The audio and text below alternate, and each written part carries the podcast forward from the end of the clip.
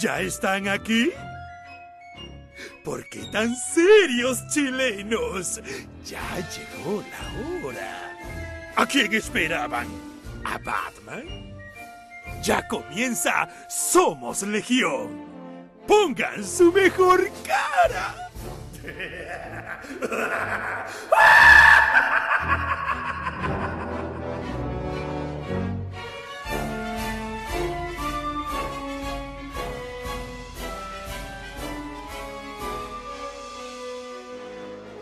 ¿Cómo estamos, amigas, amigos? Bienvenidos a, una, a un nuevo capítulo de Somos Legión para ponernos al día, Ruso. Pues la semana pasada finalmente no logramos emitir este espacio. ¿Cómo está, Ruso?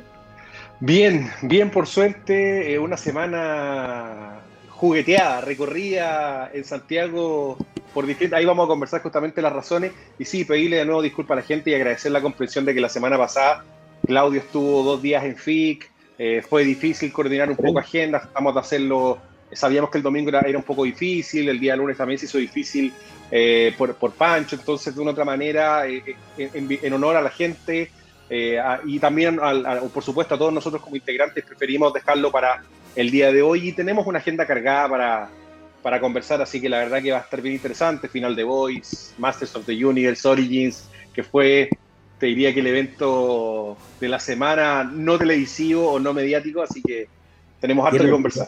Ah, Ruso, partamos, partamos conversando sobre eso, ¿no? Eh, Yo, estamos, en un- estamos en una locura, diría yo, que yo no, no me, no me había tocado ver este como esta locura eh, cuarentona juguetera que, en la que estamos sumergidos. Nosotros, a nosotros nos pega esto precisamente en el corazón, porque como fanáticos de, de He-Man, el tema de, de- de la aparición de las figuras en, en las tiendas Ripley, eh, y en algunas además, no en todas, generó una locura a nivel de grupos de Facebook. Eh, tú ibas para allá, las cuestiones están agotadas ahora, te encontrabas con otra gente de la edad de uno, eh, peleándose las figuras, una locura. ¿Cuál, fue su, ¿Cuál ha sido su experiencia con, este, con los Masters of the Universe Origins, Ruso? Mira, debo, debo confesar de que para mí, y ahí lo que comenta Mauricio Pincheira también en el- en- en- justamente entre los chats, Master of the Universe igual el regalo prometido, te diría que fue un poco así, a mí me llamó la atención. Yo pensaba de que efectivamente iba a haber una demanda, por supuesto, lógica, de fanáticos de la serie, fanáticos de moto en general, que eh, iban a ir a buscar su figura, pero no me imaginé cómo se iba a convertir casi como una suerte de scavenger hunt que le llaman los gringos, ¿no es cierto? Donde la gente se daba pistas de dónde podía encontrar las diversas figuras y cómo se iban moviendo por Santiago.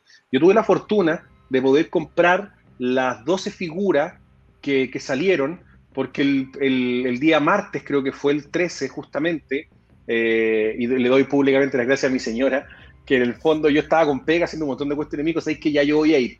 Y se pegó el pique, fue a Parque Arauco, Alto Las donde pude encontrar todo un set de figuras, y después el resto lo encontró en Plaza de Espucio y Florida Center. Entonces, de una otra manera te obligaban a hacer un periplo por, por, por estas cuatro tiendas, que es donde estaban distribuidas las figuras, porque tú no podías encontrar en una todas las figuras. Eh, yo te juro que, es, que, que era impresionante y sobre todo que, claro, yo me metía, yo, yo no tengo Facebook, sino que de otra manera ingreso de manera anónima a algunas redes eh, y leía los comentarios de la gente. Fue impresionante cómo La la, comunidad se daba pista. Fue raro, te juro que fue una, fueron cuatro días súper intensos. Aparecieron, apareció un fenómeno, el fenómeno extrañísimo del tema de los acaparadores, ¿cachai? Y gente funándolo, así Claro. gente que compraba de a 15 figuras, de a 20 figuras, ya apareció la reventa en, eh, en, eh, En Mercado Libre, por ejemplo. en otros lugares, Mercado Libre, perdón, de remate. Eh, y locura, pues, ¿cachai? O sea, porque, claro, las figuras están a 9.990, que es un precio bajo en general, incluso buenísimo. en general, ¿cachai? Y la gente lo está comprando y lo está poniendo a más del doble a la venta. Y hay gente dispuesta a pagar. Básicamente porque hoy día hay figuras muy difíciles de conseguir. Se supone que entre martes y miércoles va a haber reposición en las tiendas Ripley. Yo fui al Alto Las Condes el viernes.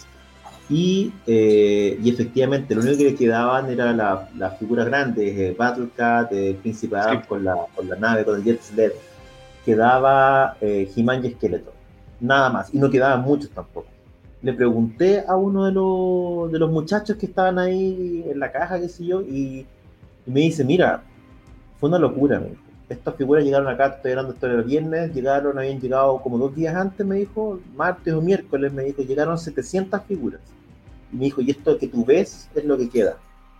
Ha sido una locura, la gente poco menos que peleándose. Entiendo que, bueno, eh, el molde de la Florida salieron antes, entiendo que fue un error, alguien las puso antes a la venta, fue una locura, finalmente tuvieron que limitar la cantidad de figuras por persona, porque había gente que estaba sacando y sacando, había reportes de gente que revendía fuera del mall, o sea, increíble. Mi señora justamente vio a Daniela hasta afuera del Plaza de Espucio, la gente ya está, revendiendo ahí mismo las figuras que sacaban de Ripley. De hecho, hubo, hubo algunas tiendas donde hubo criterio, ¿ya? Y, y de una u otra manera limitaron la, la, compra masiva de 10 o 15 figuras. Porque de verdad yo creo que ahí también, o sea, mira, yo, yo leí mucho un poco redes sociales y había tanto gente a favor como detractores de los acaparadores, ¿ya? Como si, oye, es una forma de comercio, que la gente tiene que ganarse la vida, pero ojo, o sea, una cosa, una cosa es que tú realmente quieras, perfecto, una forma de comercio, para eso acércate a Mattel, acércate a otro distribuidor y ve de qué manera puedes tenerlo para poder tener el mismo precio, pero no comprar una figura 9.990 que la compraste ahí para revenderla en 26, 27 mil pesos o incluso un poco más en el caso. Es una brutalidad, o sea, no tiene sentido. ¿Cómo, ¿Cómo estás, Pancho, compadre? Bien, eh, disculpa por el atraso, pero con todo lo que pasó hoy día tenía llamadas de familia del no, sur preocupado. Que caché que mi, mi, mi familia cuando pasa algo en Santiago cree que, queda, que pasa en la esquina de mi casa. Como que tienen esa idea de, bueno, se entiende. Pero, bueno, nosotros eh, estamos hablando precisamente de, de, un tema país, Pancho, como es eh, la locura que han provocado las figuras de Motu en las tiendas Ripley. Eh, yo, yo, yo me, mi corazón ñoño se emocionó de la cantidad de cuarentones sacándose fotos en la entrada de Ripley diciendo como saldando una deuda de infancia. Sí, Ahora, es que es cuático. Lo que, lo es, que es cuático. Dale. ¿Cachai? O sea, no, debe ser cuático porque de, de, una otra manera, ¿qué, ¿qué, es lo que me pasó a mí? Yo voy a hablar de mi fenómeno. No, me da lo mismo si la gente lo comparte o no. Es mío.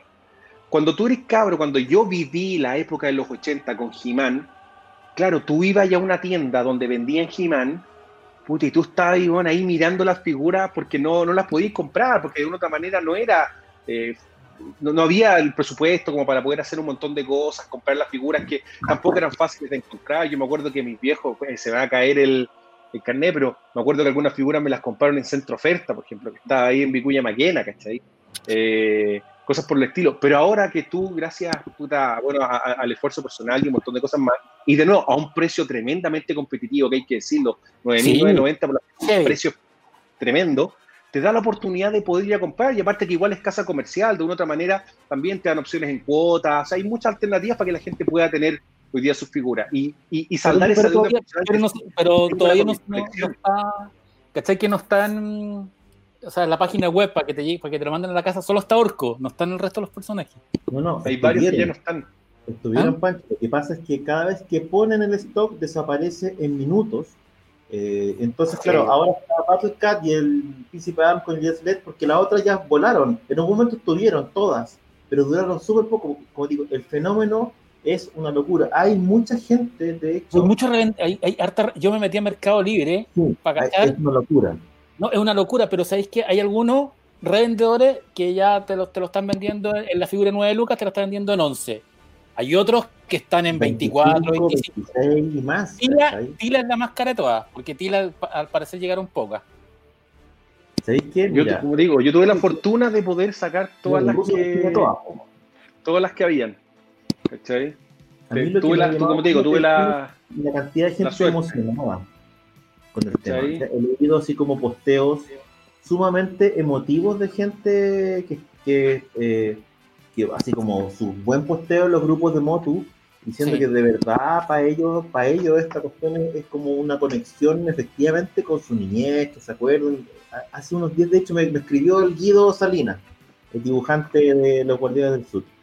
Y me dijo, ¿sabéis qué? Logré conseguir un montón, ¿cachai? Y quiero mostrárselas eh, a mi hijo y abrirlas con él, ¿cachai? Hay todo un cuento súper emotivo que yo no pensé que iba a ser para tanto, la verdad con este, porque efectivamente hay como un fenómeno del retorno de He-Man, ¿cachai? En la práctica nunca se ha ido, siempre ha habido figuras para comprar, los juguetes antiguos están y se pueden comprar, ¿cachai? pero este concepto como del retorno algo activó en la gente, sobre todo en la gente de nuestra edad, que hace que los tipos no sea solamente un tema comercial, ¿cachai? No es solamente tener el juguete, sino que es la carga emotiva que tiene abrir hoy día el juguete de He-Man. Y eso fue, diría que ha sido lo más sorprendente para mí, como cachar el nivel de emotividad de la gente y los posteos así largos, con pensamientos súper emotivos. Absolutamente. Estaban todos locos y era como, era en, los timelines de, o sea, yo, sigo, mi, tengo hartos amigos eh, eh, de universidad, tipos que nunca fueron nerd y que nunca hablaron de esta cuestión, eh, yendo a, a, Ripley. ¿Y dónde están? Y era como... yo te voy a decir que Orco lo que tiene, bueno, todo el mundo habla del, error de tipeo que tiene Orco, pero te voy a decir que independiente, me gustó mucho la figura. Hay gente que decía que, claro, no tenía el mecanismo de giro que tenía obviamente el trompo original de la serie de los 80, pero encuentro que el diseño de Orco de verdad está buenísimo. Muy parecido al de la serie. Uno de los mejores diseñados, ¿no? Yo, Para mí creo que es de las mejores figuras. O sea, de verdad el nivel está muy, muy bueno. ¿Ya? Lo encontré de verdad que está, está, muy bien hecha, muy bien lograda la figura. Obviamente una de las que, de las que se dijo que está, ojo allá, trajeron cantidades casi iguales de todas las figuras menos He-Man y Skeletor, que son siempre las que traen más. ¿ya? Pero lo que dicen de que la figura de Scareglow es escasa, no es escasa. Lo que pasa es que claramente vieron a, tipos comprando esta figura de manera... Eh, un tipo se estaba llevando a 20, 30 figuras del Alto de las Condes, que es donde estaba, ¿ya? Eh, para, que la gente se, para que la gente entienda un poco cómo está funcionando el, tema. Entonces, espérense un poco para ver reposición de estas figuras, no se, no se desesperen por comprar a precios que de verdad hoy día creo que no valen no vale la pena. claramente van a traer más. ¿Y están solo en Ripley por ahora? Por ahora están solo en Ripley. Fue una exclusividad que se firmó con Mattel. Eh, bien cuático, porque yo conversaba con un tipo que, que, digamos, tiene un amigo que está en Mattel. Y una de las cosas que él le decía es que, como la gente de Mattel no. no Pero consigamos un precio con Mattel. Ofrezcámosle. no media, me, ofrezcámosle media hora de moto todos los domingos, a cambio de mono. No, yo quiero, yo feliz de decir a la, de hecho estaba tratando de contactar, así que si alguien conoce gente de Mattel, avísenos para poder hablar con ellos. Yo estaba tratando de contactar ahí por redes sociales. una vez hice un reportaje en, el Mercurio de los 30 años de versiones de tiempo, 25 años de Transformers, bueno, y me regalaron Hasbro, así como que pero me regalaron los monos de la película que a mí no me gustan, no, no me gustan esos diseños, pero no. mi, mi sobrino fue ¿Tú cachés cuál es el tema que tiene? La gente que hoy día trabaja en Mattel, ¿ya? los product managers, casi todos esos roles que son los que se encargan de los puntos de venta, son cabros más jóvenes que no conocen el fenómeno moto como lo conocimos nosotros. Por tanto, lo que, lo que ellos hablaban decían, ¿sabéis que no teníamos? Yo, nosotros trajimos estos monos porque, claro, los estaban metiendo en Walmart y es de la línea, los trajimos. No pensaban el impacto que iba a tener. No estaban preparados para eso. Ahora, si tú fuiste a Parque Arauco, que te diría Parque Arauco y creo que mm, este, Plaza de donde realmente tienen el, el, punto de venta desplegado, ¿no es cierto? Con, con la figura en grande, la verdad que es bonito, o sea, dan ganas de traerse una de esas figuras, uno de esos, de esos a la casa, ¿cachai? En el Alto Las Condes no lo tienen así, básicamente están solamente desplegados en vitrina, eh, pero en, el Alto, es, bonito el Parque Arauco, cómo está todo armado, ¿cachai? Tiene todo un cuento en, el, en uno de los últimos pisos. Eh, claro, pues, te dan ganas de sacar fotos porque más encima está todo hecho pensado en la serie de televisión, ¿me entendido, no? Sí, exactamente. No, y yo no tenía idea, no tenía, no tenía, vi el otro día un, un, un youtuber que es el, el que ve la, la, cuenta Motula hablando de la, de la, colección y que los diseños y que los, que los diseños para, para Latinoamérica son exclusivos. O sea, los de, los de Latinoamérica dicen He-Man and the Master of the Universe. En el resto del mundo, la colección es Master of the Universe como era. Tienen varias particularidades. ¿Cómo estás, Daniel? Acá está viendo las noticias. Pero vos se te está colando el sonido de las noticias, Daniel. Ah, voy a apagarlo, espérate, espérate, deja apagarlo. Pero está, está, si quieres, podemos bajar a Efectivamente, como decís, Pancho, las ediciones no son exactas, si bien es cierto, las figuras son las mismas. La edición gringa y latina tienen diferencias. Obviamente, la, la edición latina está en español y portugués, y los cómics que vienen, los mini cómics que vienen en la edición latina, no tienen texto. En la edición eh, gringa sí tienen texto, de hecho, que es una cosa muy extraña que no hayan traducido los mini cómics que vienen en la figura. Es que soy de rey algunos, algunos valoraban que no tuvieran texto porque era como lenguaje universal. O sea, lo, lo hicieron por eso. no, y los revendedores, puta, que les gustó eso también. Bueno, sí, pues, en la práctica tenéis una exclusividad si tenéis el cómic gringo, ¿cachai? Que es básicamente, bueno, el paquete distinto, tiene ciertas cosas de aniversario y además tiene el, el, cómic contexto, así que tiene esa gracia. Como yo que la cargué y compré las figuras antes, ¿cachai? Muchas de las figuras las compré antes de que llegaran, sin saber que iban a llegar a Ripley, y obviamente las compré más caras, ¿cachai? Pero tienen diferencia, ¿no? Más baratas que en Estados Unidos.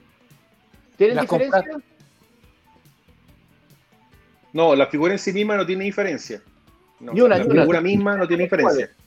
La fabricación, por ejemplo, lugar de fábrica no dice la misma. Todos se hacen en China, todos se hacen en China. Yo creo, que Mattel, yo creo que Mattel no se dio cuenta o, esperó justo para sacarla, porque yo no, ni, con, ni con Transformers ni con otras líneas de juguetes vi el nivel de euforia en redes sociales que con Motu y no solo en Chile, en todas partes. Fue como, ¡ah! como que, como que es mucho más importante de lo que uno creía, Motu. Algo genera, fíjate, genera, bueno, por alguna razón, de cierta manera también, bueno, los Transformers, no sé si se han ido completamente, ¿cachai? Porque siempre estuvieron ahí, obviamente. Siempre estuvieron. Los personajes cambió con las películas, pero siempre están, desde un tiempo ya están. Es como Star Wars, que en el fondo Star Wars tuvo un periodo de que no, hubo nada entre el resto del Jedi y, y, el reestreno del el, 97. El 97, justamente. Como que no hubo nada. Y de, y de, ahí como que ya, ya estamos saturados. Pues de hecho hay figuras que Ahora no queremos más figuras. Las figuras, la última, la última figuras las liquidaban, incluso las de Rogue One, a Luca. En, a Luca en el líder. Claro, en el caso, en el caso de He-Man, lo que pasó fue que lo último que ha salido ha salido muy para coleccionistas y solo en venta en Estados Unidos. Entonces tenéis que o ir para allá o comprarlos acá muy caros.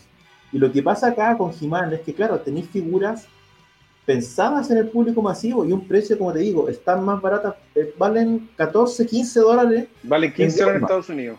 Por lo tanto, aquí están más baratas que en Walmart.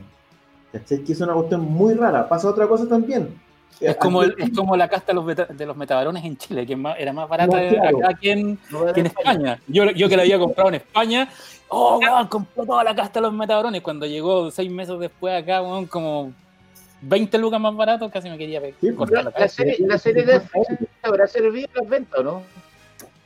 ¿Mm? La serie de Netflix habrá servido a las ventas, ¿no? La serie. Mira, la verdad que no se ha anunciado mucho.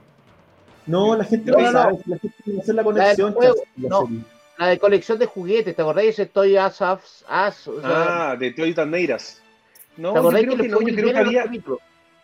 Yo, yo claro, ese, que... ese, capítulo después hubo un documental completo en Netflix, que básicamente Netflix estaba, calentando, estaba, calentando los motores para ellos, pues en el fondo Netflix van a hacer dos series, una que es con Kevin Smith. Exacto. O sea, que es de Kevin Smith y la otra que es como que hay una que continúa la serie, ¿no? Y otra que es como que la reinventa, es como rara la cosa. Por eso, pero está de moda. O sea, no. Lo que pasa es que no está de moda porque la gente, en la medida que todavía se estrenan las series, no es algo tan masivo. Y tampoco, ojo, pasa que, bueno, acá en Chile además pasaron varias cosas bien curiosas. En Chile se está vendiendo la Wave 1 y Wave 2 de figuras. Hay figuras que se están vendiendo en Chile que no han salido a la venta en Estados Unidos todavía. Uh Que es una particularidad. Y, y, lo otro es que, es que hay que ver qué va a pasar, ¿cachai? Porque en la práctica, claro, está todo el cuento ahora como la efervescencia, la reventa, porque salieron recién, pero ¿qué va a pasar de aquí adelante? Porque en la práctica tú no tienes hoy día una serie de he que sostenga o que apoye una venta así, ¿cachai? Pensando en los niños. Oye, lo que son cuarentones comprando figuras de he pero los niños no saben quién es he No han visto una serie de he no lo cachan. Pero te digo, yo creo, te voy a decir una cuestión, yo creo que la movía fue muy inteligente, porque son los, somos, somos nosotros que somos el, grupo objetivo de esta figura, que, que crecimos con la serie que la vimos, ¿cachai? Tú tenés para ir a comprar y de nuevo a un precio que lo puedes hacer. Porque de nuevo, o sea, no es como que tú digas, chucha, ¿sabes qué tengo que privilegiar? Porque no sé, puta, mi familia, mi hijo, lo que sea. Te podía echar 10, 20 lucas en tener dos figuras.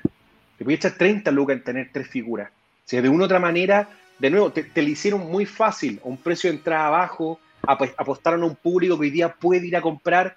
Yo creo que fue una estrategia muy bien, y en un lugar masivo. ¿cachai? No es que tengáis que ir a la tienda única ah, de, de, juguetes, de coleccionismo, no, estoy hablando de una tienda que a todo el mundo le queda 10, 15 minutos máximo, ¿no es cierto?, en auto, o 20, 30, 40 minutos en micro, ¿cachai? Pero, pero, pero ¿sabéis que, Ruso? Si, esas, si las figuras valieran 5 lucas más, 10 lucas más, en el fondo tu público cuarentón las compra igual. ¿Cachai? No, está bien, está bien, pero no, o sea, pero el espectro es más no, no, sintieron, ¿No sintieron ustedes que la, de hecho que la campaña estaba hecha para nosotros? Sí, pues si es el poder regresa. El, sí, claro. Y es, el poder retro. Sí, y, el, y, la figura, los cartones, que sigue la cuestión, es la, es la, es la serie animada, ¿cachai? Entonces, igual es heavy, porque estáis confiando, en que este es el público que me va a comprar. ¿Cuántos son los cuarentones dispuestos a gastar eh, en la figura que no sabemos, no sabemos cuántos son, ¿sabes? Gente con poder adquisitivo, que lo va a hacer, se vio ahora que están recorriendo como desesperados los distintos, los distintos lugares, tampoco están en todos los replays, ojo. No, en algunos replays no hay y no va a haber, ¿cachai? Sino que son algunos. El Parque Arauco, porque alguien me dijo que en el Costanera Center no había nada. No, digo, el Parque Arauco, Las Condes, Vespucio y Florida, esos son los cuatro. A mí me contaban que había jugadores que compraban 15 figuras de cada, cada figura y, la, y, la, venta por internet ya estaba vendida con factura. Ya estaban compradas todas por internet. Hay gente apretando todo el rato reintentar, reintentar para comprar todo el stock de internet. Por eso en internet no, no, que han puesto a la venta y no se han podido vender. No lo alcanza a comprar nadie. O sea, ahora, lo que a mí me preocupa, yo la única preocupación que tengo es que se genere una. Que maten la serie. ¿A qué me refiero? La gente que trabaja en, en, en, en Ripley y en este tipo de, de, ¿no es cierto?, de, comercio, no es, que, no es que los gallos cachen, digamos, y están diciendo, flaco, se está vendiendo, traigamos. Entonces, ¿qué es lo que va a pasar? Van a traer, obviamente va a llegar un punto en que ya no vaya a seguir vendiendo, porque no, el público tampoco es masivo millonario, o sea, millonario en términos de millones de gente, ¿ok? Eh, pum, si te caes cachado con un poco de figuras, ya no van a traer el resto. Entonces, ojo, que lo acaparador en el fondo lo que, lo que, va, lo que puede provocar es que se, se, en el fondo se canibalice el mismo, la misma línea y que después corráis el riesgo que no la traigan o que no la traigan bien. Entonces, a toda la gente que está escuchando o que tiene amigos que están interesados, aguántense un poco, Ripley va a traer y va a seguir trayendo, porque esta línea moto no solamente está saliendo en Chile.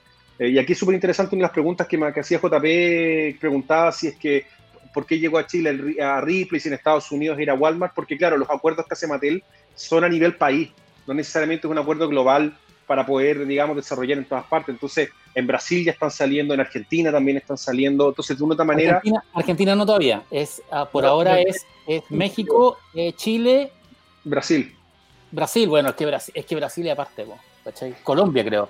Yo sabía que en Argentina, si no, no estaban, ya iban a venir también. ¿Cachai? Aunque bueno, Argentina también siempre una sorpresa lo que puede pasar allá, pero. Lo interesante, lo interesante, además, es que yo no había visto algo así en octubre. ¿Cachai? Porque en la práctica tú siempre tenés todos los años como el juguete que es la locura en diciembre, ¿cachai? Y en diciembre es normal, uno además como padre, ¿cachai? Es normal que iba a ir a la cuestión a buscar la muñeca o la figura y no estaba la cuestión y tenías que luchar por conseguirlo. Pero que pase eso en octubre, a pito de nada, en una fecha en que no coincidía con nada. Con nada, si fuera el día del niño, chao. Semanas antes, los grupos de fans en Facebook sabían que venían las cuestiones. Tenían filtrado el diseño de los stands, tenían filtrado, después cuando llegaron a bodega, había fotos de las figuras en bodega, se supo el precio antes, se supo... Es un nivel de locura que por lo menos a mí no me había tocado ver y no se asemeja a nada que haya visto, ni, transforma ni por lejos. No, nada. Ni, siquiera cuando, cuando aparecieron las figuras de episodio 1, ¿te acordáis? Que, que eran dos, era, era Darth Maul y un robot, eran los... No, no, pero cuando el líder liquidó a mil pesos las figuras también fue locura. No, no, no, fue locura cuando el líder liquidó. pero no es lo mismo. No, pero no, no, pero cuando una liquidación, claro. Hay una oferta, acá va a. O sea, eh, si, si Mattel tuviera cacho de esta figura y las liquidara también a dos lucas, también quedaría la cagada, ¿cachai? Pero no, yo, yo, yo estoy de acuerdo con Claudio, yo no recuerdo haber visto una cosa como... No, yo tampoco. Como como, yo tampoco. y, fue como este bonito. A este pero, pero, o sea, yo, yo, subí, la foto que, que, me mandó un amigo y, y los comentarios, ¿dónde? ¿Cuándo? ¿Dónde? Es en Chile, ¿cachai? Bueno, ¿en qué replay? gente no nerd, ¿cachai? Además, que es como el fenómeno porque se pone transversal, ¿cachai? Porque es como gente no nerd que dice, ¿dónde está eso? Quiero uno, ¿cachai? Quiero dos o los quiero todos. Entonces, hay, una cuestión, hay, una cuestión, muy emotiva en, en esta web. Ya tengo. lo que pasa es que yo, yo estoy de acuerdo con el Pancho con lo que decía lo siguiente, que es, para muchos no fanáticos, Motu murió el 80 y revivió hoy día. Sí. ¿Cachai? No, si, nunca la gente no vio, no siguió la serie del 2000, los, cómics que salieron con DC, Classics, la serie Ultimate, Club Collection 2.0, eh, Vintage Collection, nada, nada, nada, no lo vivieron porque de nuevo salió nicho coleccionista y que acá básicamente quiere un par de tiendas, eh, eh, Franco de Sargent, por ejemplo, que traía, y un par de, personas más, y se acabó la, la, historia, ¿cachai? En cambio, para mucha gente fue el 80, ¡pum!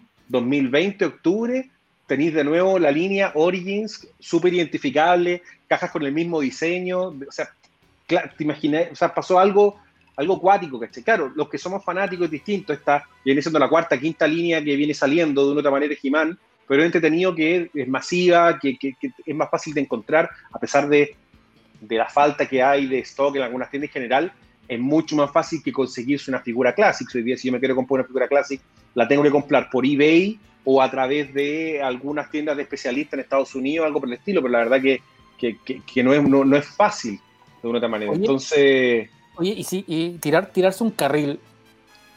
¿Habrá sido en Chile He-Man, para nuestra generación, más popular que Star Wars? En el sentido que lo daban en la tele, que había que, había que, era como que fue la primera, fue, fue una, uno o dos años antes que Transformer y que cuando llegó todo lo que es Marvel, lo que es, bueno, de alguna manera, Sambo Abramovich Hasbro, pero, pero He-Man fue, yo me acuerdo, me acuerdo del álbum, me acuerdo eh, las colecciones, los comerciales, de, la primera vez que, que veía comerciales de juguetes porque de Star Wars sí, me acuerdo de algunos comerciales de juguete, pero no con la épica que tenían los de, los de Master of the Universe, que los daban a cada rato los comerciales. Y uno crean una cosa como una necesidad de... la manera en que consumíamos los contenidos. ¿Mm? Si tú pensáis, en el fondo, estamos, nosotros somos hijos de una generación donde el on-demand no existía. Tú consumías lo que había. Sí. A la hora en que lo daban, lo esperabas, ¿cachai? No teníais... Estoy hablando de una época pre-VHS incluso, ¿cachai? Que tú dabas, que daban en la tele, y si vivías en regiones, tenías con cueva dos canales. Yo, yo, creo que tenía uno que se veía bien y uno que no se veía muy bien. Entonces tú... Era, era, era que de baja, compañero. compañero ¿cuántas, veces al año, ¿Cuántas veces al año podías ver una película de Star Wars? Claro, cuando TVN, cuando después TVN la, la, la estrenaba una vez en el año, con suerte grandes era si tentado en el 13 o en no, no, me acuerdo cómo se llama el del 7 bestsellers. Pues era bestsellers. de TVN de hecho yo tengo un cassette. O veíais Superman 1 o Superman 2 una vez al año con suerte dos. Sí, pero la, la, gracia era grabarlo. Si podíais grabarlo en VHS pero ruso, te estoy hablando, el, VHS llegó 10 años después, ¿cachai? Te estoy hablando del año 83, 84, ¿cachai? Esa es la época un poco de, de, de He-Man, 85. Entonces, claro, lo que sí podíais ver eran los monitos, pues, ¿cachai? Y los monitos eran periódicos siempre a la misma hora y todas las semanas, ¿cachai? Entonces tú podíais ver He-Man. He-Man te acompañaba, seguías las aventuras de He-Man y era mucho más constante, teníais mucho más estímulos, mucho más capítulos, ¿cachai? Entonces, si bien es cierto, claro, Star Wars gigante todo, pero no te acompañaba como te acompañaban los Transformers, como te acompañaba G.I. Joe, como te acompañaba He-Man, ¿cachai? Que eran las series que veía a diario, que consumí mucho más, consumiste mucho más historias de He-Man que historias de Star Wars en ese momento. Y además, la cuestión estaba pensada y hecha para que tú lo pudieras tener en tu casa. Por lo tanto, el que te acompañaba las historias a través de la tele todas las tardes, ¿cachai? Además lo teníais para jugar, si es que podíais, ¿cachai? Tenerlo, para jugar en tu casa. Y si no lo podíais tener, puta que queríais tenerlo. O sea, todos conocíamos a alguien que tenía más figuras de He-Man que uno. Todos conocíamos a alguien o sabíamos de alguien que tenía el castillo de Grayskull, ¿caché? Que era como lo máximo. Era como la, aspiración máxima que podíais tener, era eso. Yo vivía en el sur, en Laja, y todos sabíamos quién era el loco que tenía el castillo de Grayskull. Sabíamos cuál era su casa. Tú pasabas afuera, ahí vive el loco que tiene el castillo de Grayskull. Porque, porque si vivía ahí en Laja lo había comprado en Concepción, que era donde había Ripley y había Palavela. Se lo había traído donde había Santiago, ¿caché? Porque no había. Donde había Entonces. No, y además yo me acuerdo que, que el, el 13, que mira, el, recuerdo que yo tengo de Jimán es que Jimán llega con el 13 a Victoria y a Temuco. Eh, este año y llegó Jimán. El, eh, por decirte, el 13 llegó un, un sábado y uno vio Sábado Gigante por primera vez en la vida y el lunes vieron He-Man a las 5 de la tarde, era o, dos semanas después. Pero siempre me acuerdo que el 13 se la jugó N por, por, por, por He-Man. Habían comerciales a cada rato, el álbum de Salo salió al tiro, habían...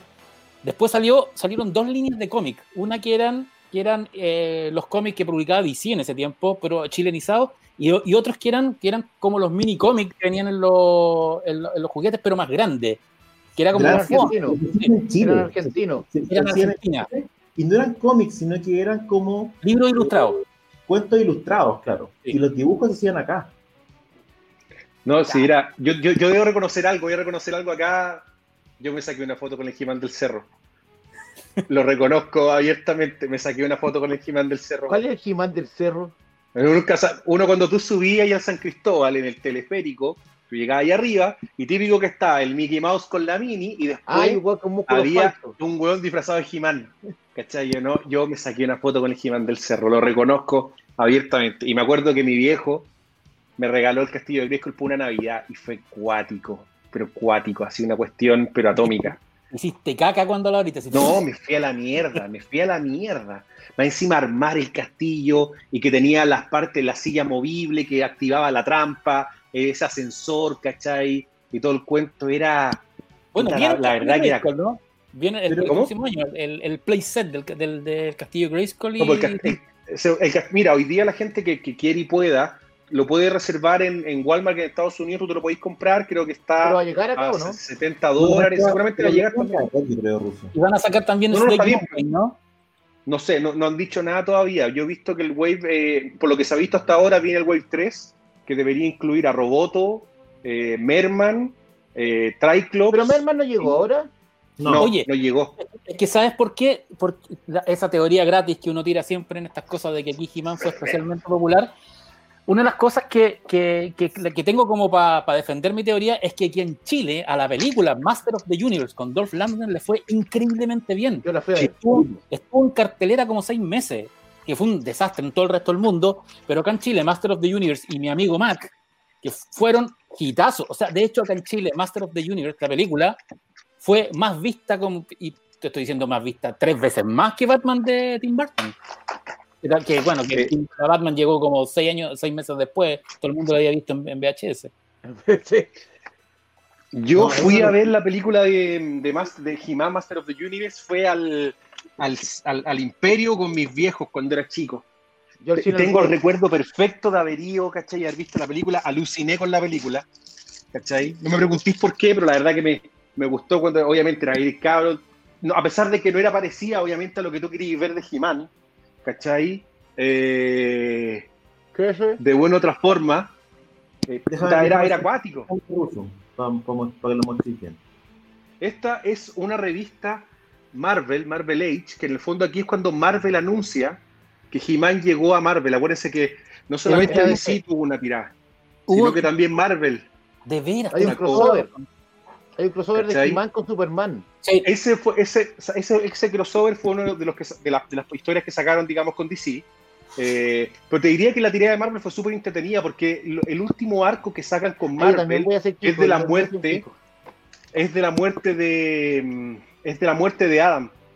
Y parte, y, ahí ya habían introducido el personaje de Hordak al universo de He-Man. Era entretenido porque Marvel, de una otra manera, hizo lo que todos nosotros queríamos, que era que He-Man se enfrentara a Hordak, que era un villano mucho más bacán, era el jefe de Skeletor. Entonces Marvel nos trajo a Hordak al universo de Master of the Universe y nos, y nos enfrentó a He-Man con, con, él. Entonces era entretenido. Eh, fue una serie, creo que dos o tres números que estaba bastante, bastante buena y bastante bien lograda. Y justamente aquí es cuando anuncian, y aquí pueden, pueden ver, perdón, aquí que aparece Orco, ¿cachai? Y toda la cuestión. Así que como les digo, bien... De hecho, de hecho el, el, el, juguete, el action figure de Hordak era de la colección Master of the Universe, ¿no? Nunca salió en la colección de Chira. No, nunca salió, de hecho, salió en la colección Master of the Universe. Eran puras mujeres en la colección de Princess of Power. ¿Cachai? Después, después... Y Bow. Y Bow, ¿cachai? Pero era, era bien o sea, claro, cuando sale la línea, cuando sale la línea de, se supone que cuando, cuando ya lanzan la línea de Chira, digamos, las princesas del poder, eh, ahí viene el declive de Jimán y empieza toda la especulación de que de una u otra manera mataste al poder, ¿cachai? Y venía todo un cuento. Y de ahí también viene toda la reinvención que hace Mattel cuando nos lleva a Jimán al planeta eh, Primus, ¿cachai? Y bueno, hace todo un cambio. Grandes de todo Lo que es la historia. Grandes errores de, grandes errores de, Puta, fue un cagazo, una línea que vendía millones, millones y que de una u otra manera después eh, la mataron. Y digamos, eh, ahora, en Chira hay como cuatro o cinco capítulos de la serie Chira donde viene, donde aparece Jimán, donde lo traen de vuelta. Eh, uno de los capítulos que más me acuerdo justamente es cuando el rey Miró, que es el, abuelo del príncipe Adam, le pide a, él llevarlo a Eteria a ver a conocer a su nieta. Que viene, viene al poco tiempo después de lo, de lo que fue cuando ya se introdujo el personaje a través de la película, la película El secreto de la espada. Y que. Nunca, vi, nunca he visto la serie de Chira, la, original, en inglés. Entonces, eh, siempre me asalta una, duda, porque en la película El misterio de la espada, Chira decía por el honor de Grayskull. Sí, y en la, serie, también. Decía, en la serie decía por el poder de Grayskull, por lo menos en español. Ah, yo me acuerdo que era por el honor de Grayskull también. Y que de hecho, la, la, espada se convertía en más cosas que la cresta. Sí, porque, porque las niñas no podían, no podían usar las espadas para pegar, pues tenía, por eso tenía, se convertía en, el, en arco, lazo, el látigo. bueno, lo, lo del látigo, una chica con minifalda y tacones con látigo, no digamos que es algo muy, muy infantil. Pero yo me atrevo a apostar que se viene una, una, una Master of the Universe, una, una ola grande, y que es probable que tengamos al fin la película, que muchos esperamos, por lo que viene. El éxito de esta línea juguete que debería replicarse en un éxito similar en las series animadas que, que, vienen con Netflix. Ojo, Pancho, ojo Pancho, porque las series nuevas, las nuevas, al menos la, la, la serie que está preparando Kevin Smith, no me acuerdo si es serie o película, creo que es película animada, eh, viene con sus propias figuras. Pero por eso, yo te digo que a lo mejor viene, un, viene una... vamos a tener, así como hay muchas eh, colecciones paralelas de Transformers, vamos a tener una ola, una wave, una nueva wave de, de He-Man que puede desembocar en una película action, una de live action que... lo, que pasa es que la película de He-Man está planificándose hace harto rato y cada cierto tiempo se reactiva, incluso aparece el casting y después se vuelve a congelar. En este caso, lo curioso de Origins es que Origins parte como una historia en que las figuras eh, básicamente se asemejaban a las que aparecían originalmente en los cómics que venían sí. en Ese era el diseño. Ahora yo no sé qué tanto lo van a continuar. En pantalla tenemos eh, todo lo que se ha anunciado hasta ahora, y si ustedes se fijan en la parte inferior izquierda, está la figura de Shira, de hecho. Así que la van a sacar también. Pero es muy parecida al original, que el, diseño a mí no me parece especialmente bonito. las monitas de, de, de no me parecían en general el diseño especialmente bonito. Te diría que de todas, probablemente la mejor o las mejores, para mi gusto, eh, debe ser Battlecat y Orco. Encuentro que Orco, de todas las líneas que han sacado los orcos, este debe ser el mejor. El resto es discutible, ¿cachai? Te pueden gustar o no, ¿cachai? Pero, pero me parece que va por ahí. Y Pantor no va a ser de terciopelo como era el original. Van a tener dos versiones. Una que es plástico, básicamente igual al, a la. A la pero.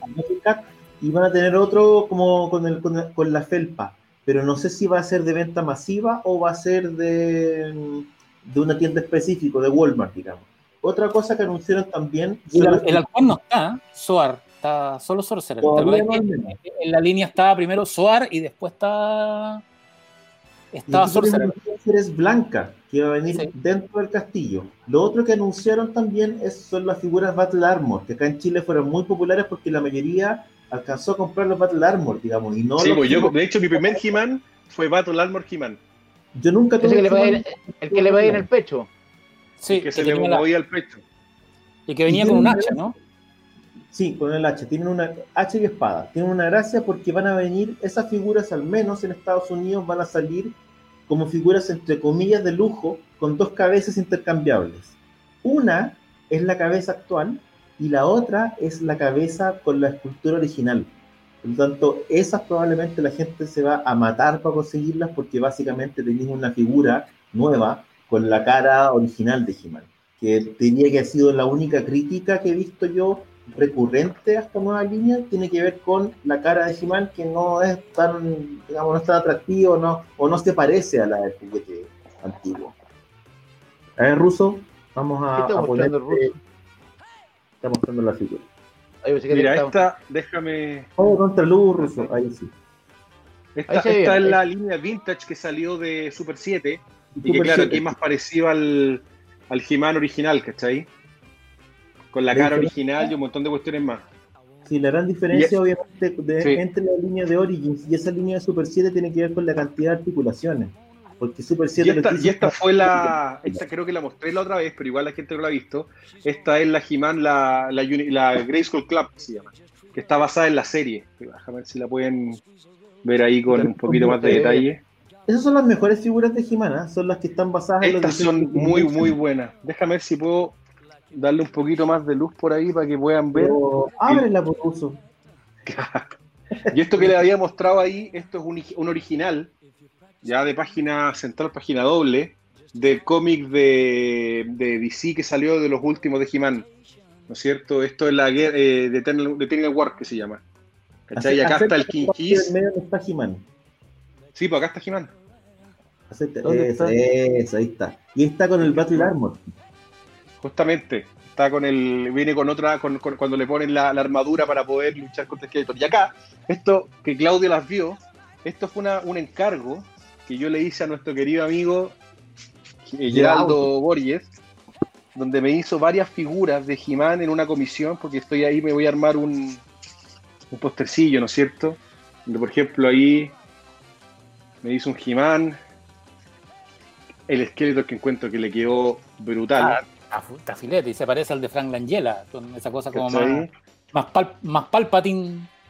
Ahí tiene, por ejemplo, la Tila, eh, Evelyn, que me, me hizo varias ahí. Aquí está Duncan Man at Arms, El bigote. bigoteado. Y ahora, ahora tiene bigote el, el- el action figure. Porque Este le encuentro que le quedó brutal. Está bueno. Sea, De verdad encuentro que le quedó muy, muy bueno. Dibuja Eh. Acá está Stratos. Esa figura Ya. tenía yo. Oye, están- me acabo de meter a, me acabo de meter a Mercado Libre y están todas las figuras en sobre 25 lucas, weón. Los, los buenos ladrones. Aquí weón. tienen Ramman. Y la última figura que es Merman. Merman. Normal. Merman. Merman. Así que bueno, hay parte de. Bueno, y todavía tengo muchas más cosas ahí adentro guardadas, pero ¿Tenéis los fanáticos de Master of the Universe. Locura, locura total. Bueno, hay que esperar por el resto de las figuras, pero. Motula, como le, como le dice Bueno, la- tienen vehículos, Motula. tiene todo. Viene, a mí, me- a mí me gustaba el Wind Rider, ese que era la nave descapotable, Sí, pero Wind Rider era, No, no. era, era- estaba acuática. que tenía como un esqueleto delante, ¿no? Tenía Como, la- el morro, como- que, que tenía forma como. Bueno, es que esa es la gracia que tenía, esa cosa como orgánica que tenía que de la estética de, de He-Man, donde todo era como futurista medieval. En ese, en Es ese que sentido- esa era la gracia, pues cuando los gallos arman, de hecho en los primeros minicómics ellos te plantean de que la, la ciencia existía antes Sí, exactamente. de, la, de, de los Ultimate Battlegrounds, básicamente. ¿ya? Y después de eso la ciencia se convirtió en algo medio oculto, de acceso limitado. Y He-Man, de hecho, He-Man nunca, se, bueno, nunca fue Adam, esto lo sabemos todos. Él era, él, él era básicamente un, un, bar- un bárbaro. Era que, eh, que sale de su pueblo y empieza a De recorrer, hecho, después lo encuentra con, de la, hecho, con la diosa verde, ¿no? que era encuentra con la diosa, ¿cachai? Que la diosa lo que hace es entregarle las armaduras, le entrega, el- le, le- le entrega obviamente el- la pechera, le entrega todos los elementos para que él la pueda ayudar, la pueda proteger. Después lo que pasó es que ese- esa historia la cambian y hacen que esa es la historia de Olar, ¿ya? ¿Qué es lo que ocurre? Que supuestamente después de la muerte del rey Grayskull, ¿ya? eh, cuando su, energía vital, digamos, queda guardada en el orbe del poder que queda dentro del castillo Grayskull, ya. Las distintas hechiceras, las distintas sorceres tenían que se les encomendaba encontrar un protector hasta la llegada del heredero de Grayskull.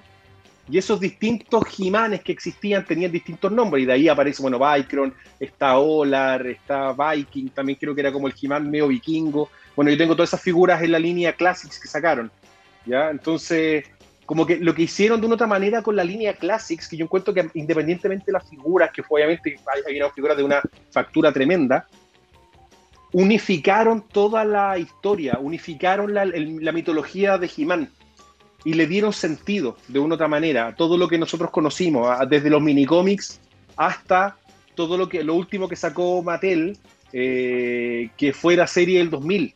Porque de una otra manera ponen aparte la serie del 2000 también como, un canon ya de, de, toda la historia que nosotros conocemos. Y también de una otra manera meten en el canon a toda la historia de He-Man del futuro. Porque supuestamente todo lo que pasa después de He-Man del futuro, que nosotros, las aventuras de He-Man, eh, He-Man vuelve a Eternia, se convierte en el King He-Man, su hijo se convierte en el nuevo portador de la espada del poder, y ahí iba a venir la nueva serie de figuras que eso se diseñaron pero nunca sacaron a la venta, donde se presentaba Hero 2, que era el hijo de He-Man, cuyo nombre alter ego era Dare, Dare, ¿ya? Y, y, bueno, y eso fue lo que nunca alcanzaron a sacar y que de una otra manera hoy día tú la puedes conocer a través de todas las historias de, que vienen en los paquetes de, de Classics. Que te diría que eso, aparte de la figura misma, que son, creo que está muy bien hecha, te elaboran un poco más la historia de Master of the Universe y te intentan a contar que lo que hay. Por ejemplo, personajes como Keldor, que es justamente el que aparece ahí, que supuestamente es el hermano del rey Randor, tío de He-Man, que después se convierte en Skeletor, no existía hasta hacia el, hacia el final del, de los minicómics, cuando sacan el Places de Eternia. Ahí entran en el concepto de Keldor, y de hecho los minicómics es cuando por primera vez lo, lo, lo, no, lo mencionan. Cuando de una otra manera Skeletor se opone. Es medio hermano, ¿no? Es medio hermano porque es de una raza paralela que tiene la piel azul. Era Juego de Trono. Tenía elementos medio, bueno, después un poco más, más no, no, sé si decirte Juego de Tronos, pero tenía, claro, ese tipo de, de, mm, Tenía ese tipo como de giros, por llamarlo de alguna forma. ese gato sí que era bonito. Es el que me gustaba a. Las figuras exclusivas que vienen, que aquí está Pancho, lo que decías tú, esta es la versión de Panto, por ejemplo, que viene como terciopelada, que es exclusiva de Walmart. Hay otras figuras que van a ser exclusivas de Target, como el Keldor que mostrábamos antes, con cabeza intercambiable. Ese está bueno. Ese está, muy bonito. Y ese va a ser igual que el porte que este otro, ¿no? Igual, sí, es la misma, el mismo molde.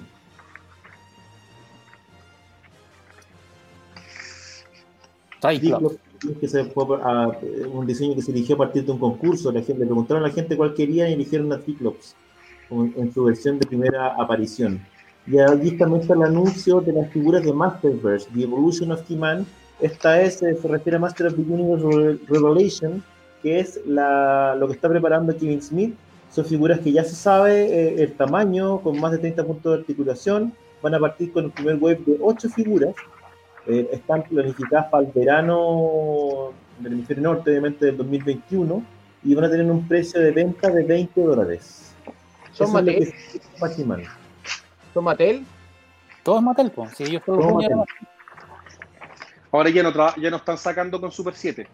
Eso es lo que te decía. ¿Super 7 cagó entonces? ¿O va a no, no, Super 7 está sacando la nueva tirada de las tortugas ninjas que están espectacular en la figura de Super 7 de las tortugas ninjas. Y bueno, están sacando también, eh, ¿cómo se llama? Bueno, han sacado algunas series clásicas todavía. Acuérdate que este año sacaron la serie Classic de, con las figuras de la película que las mostramos. Y, lo último que sacaron ahora es el castillo, la montaña serpiente. Sí. Pero entonces, ¿qué trabajando con He-Man? Esto creo que lo mostramos alguna vez, ¿o no, Claudio? Que es la comisión de Deneric, que es uno de los dibujantes de, de Master of the Universe y que trabajó en Master of the Multiverse Vamos a mostrar, a ver. Estuve ahí cuando pasó eso. Sí, Bueno, la página que mostraste también es del, de Tom Derenick, que básicamente es dibujante de He-Man en los cómics, el más conocido. Trabajando hoy día con DC Comics en todo lo que era la línea, eh, lo último que sacaron de Multiverse. ¿Cómo se vendió Multiverse, Chaza, en ese sentido? Eso, ¿cómo, cómo funcionan los cómics de Chazam? De, de Chazam, de... De He-Man, de He-Man vende, pero son gente más viejita, po, si no, no son para los cabros. Como tipo rusos son casi todos los clientes. Gracias. Soy más joven que vos, güey, y me venía a decir viejo, güey. Especiales. No, pero, pero sabéis que tiene un público bien fiel, ¿eh?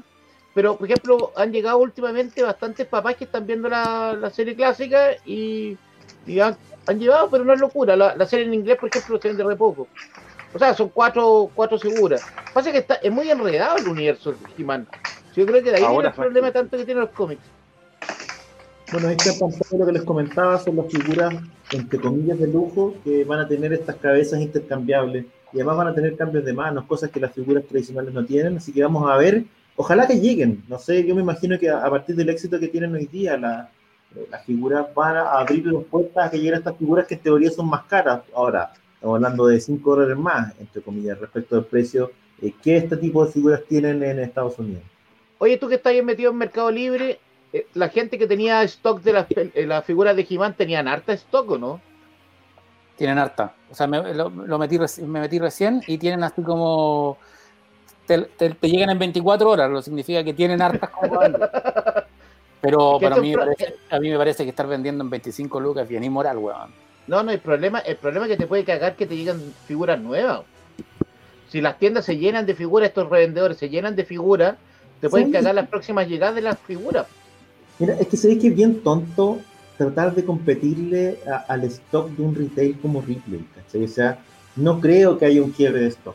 ¿Cuántas, cuántas figuras vaya a comprar para que no, no haya en Ripley, para que no lleguen más, ¿cachai? No, no veo que, no, no, no me parece una buena idea, ¿cachai? Como tratar de competirle por ahí. Raro, ¿no? Pero, por ejemplo, me metí ahora a Ripley y está para comprar pero, pero van a llegar, a eso me refiero. Lo, Al Battle Cat está, el príncipe Adam con el príncipe Adam con la nave. ¿Sabéis por qué? Porque esas figuras son un poco más. No, lo que pasa es que son más caras. Sí, pues, no una figura 9 lucas. Ya estáis pensando lucas. que el príncipe Adam es una figura de 25 lucas. 25 lucas con la navecita. Iván, el, Iván, Iván, 17. A mí me gusta Iván el Trola. ¿Cachai? Pero te digo, o sea, de una, otra, de una otra forma, son figuras un poco más caras, no es llegar y te compráis dos figuras, ¿cachai? Y, con eso te compráis el Jet Slayer y el Príncipe Adam. Esa es la que más hay. Si tú vas hoy día a cualquier replay, todavía tienen stock de esas figuras, ¿cachai? Es que a nadie le gusta el Príncipe Adam. Todos lo odiaban. Puta, a mí, de verdad que es la, que más quiero. Que la compré también. ¿La compraste? Sí, que la dejé en la tienda porque quiero hacer como una figurita y quiero colgarla. Oye, Quiero colgarla. Hoy día la tienda no estaba muy cagado, ¿no? El sector. Sí, está, o sea, la, las bombas las bombas de ruido se llaman esas. Se sentían heavy, parecía guerra. Sí, pues, bueno, de mi casa que estoy un poco más alejado se, se escuchan. No, y Bizama estaba loco, Bizama lo tenían enfermo. Es que está bien, Oye, vida, arriba Plaza Italia, pues, Plaza Dignidad o como se llame ya.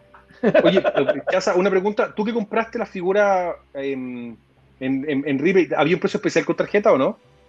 No, no, no hay descuento con tarjeta todavía. Me dicen que pueden haber más a futuro. O sea, yo creo que esta figura igual sí o sí van a bajar de precio.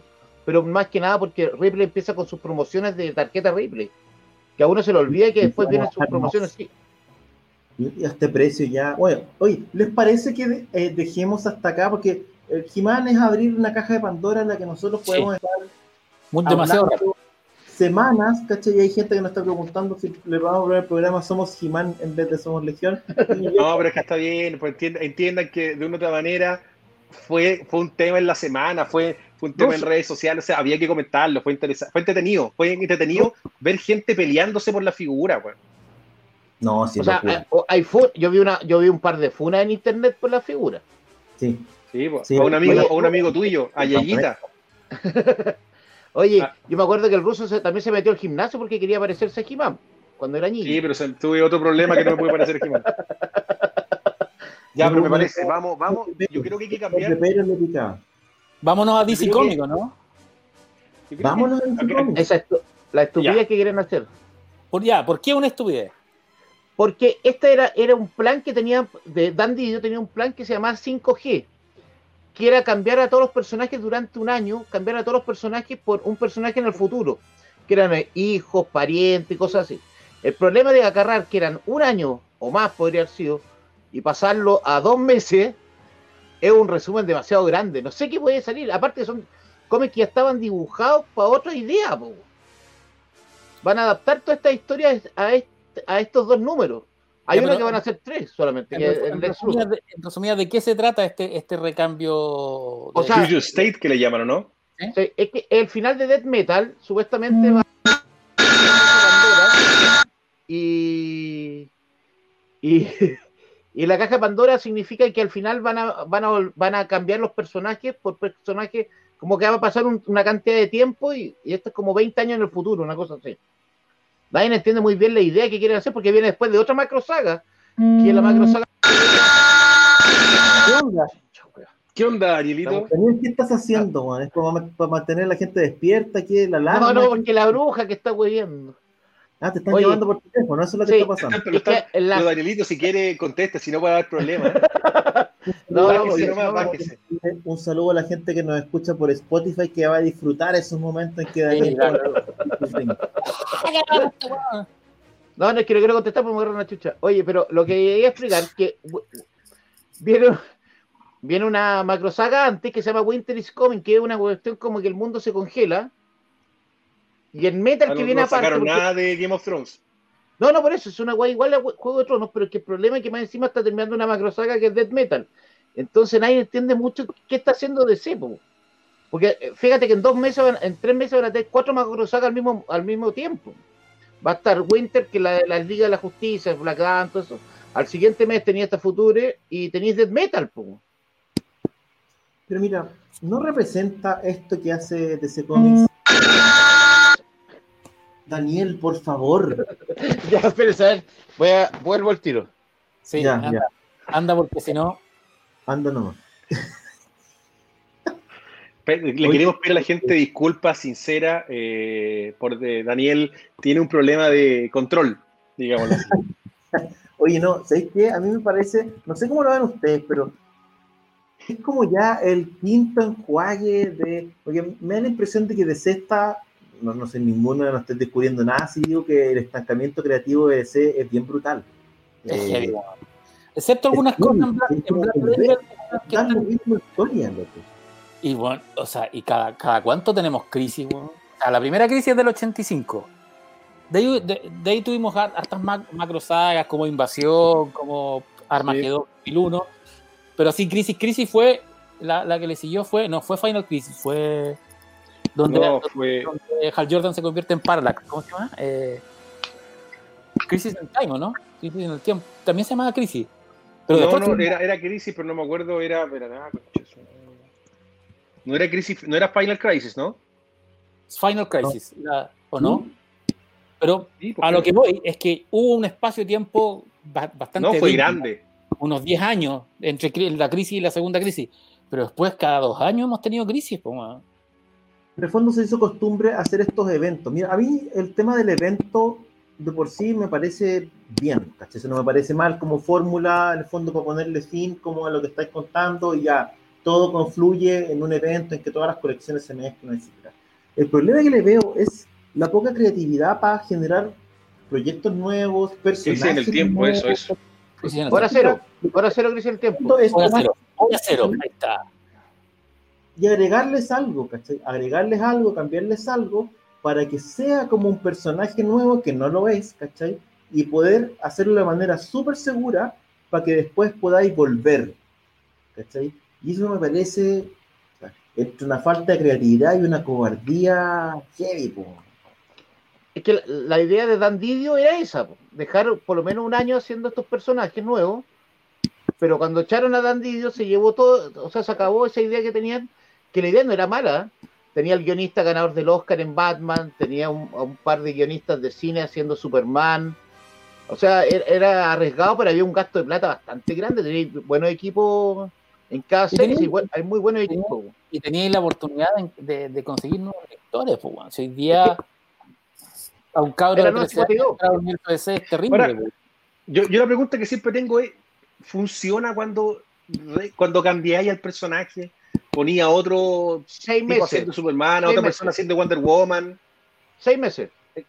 pero es que a mí, a mi juicio, lo que yo recuerdo es que no funciona mucho. Siempre tendría volviendo a que Barry Allen sea Flash, a que Bruce Wayne sea Batman. Es que Barry Allen es el, único, yo creo que es cacho. Barry Allen es el único cacho de DC que se ha metido grande con esos cambios. Porque Wally West es muy querido. Entonces, Barry, como el único que la, la vuelta nadie la espera. Oye, más o menos esta es la idea. Wonder Woman es brasileña. Es como una Superman es Superboy, que es el Superboy que está ahí. Que el Kent, no, sí. Batman es el hijo de, del el apoyo de él, ¿cómo se llama? El, el de, eh, el hijo de Fox. Fox, el, hijo, el hijo. Wonder Girl está, se vuelve Wonder Woman. O sea, la idea no era, no era, no era muy original tampoco. Aquaman es la, es la hija de Aquaman. La hija de Aquaman, Aquawoman. Aquawoman, sí, po. Aquawoman. Y se supone que viene también en Future State, viene Dark Detective, que es la nueva encarnación de Bruce Wayne.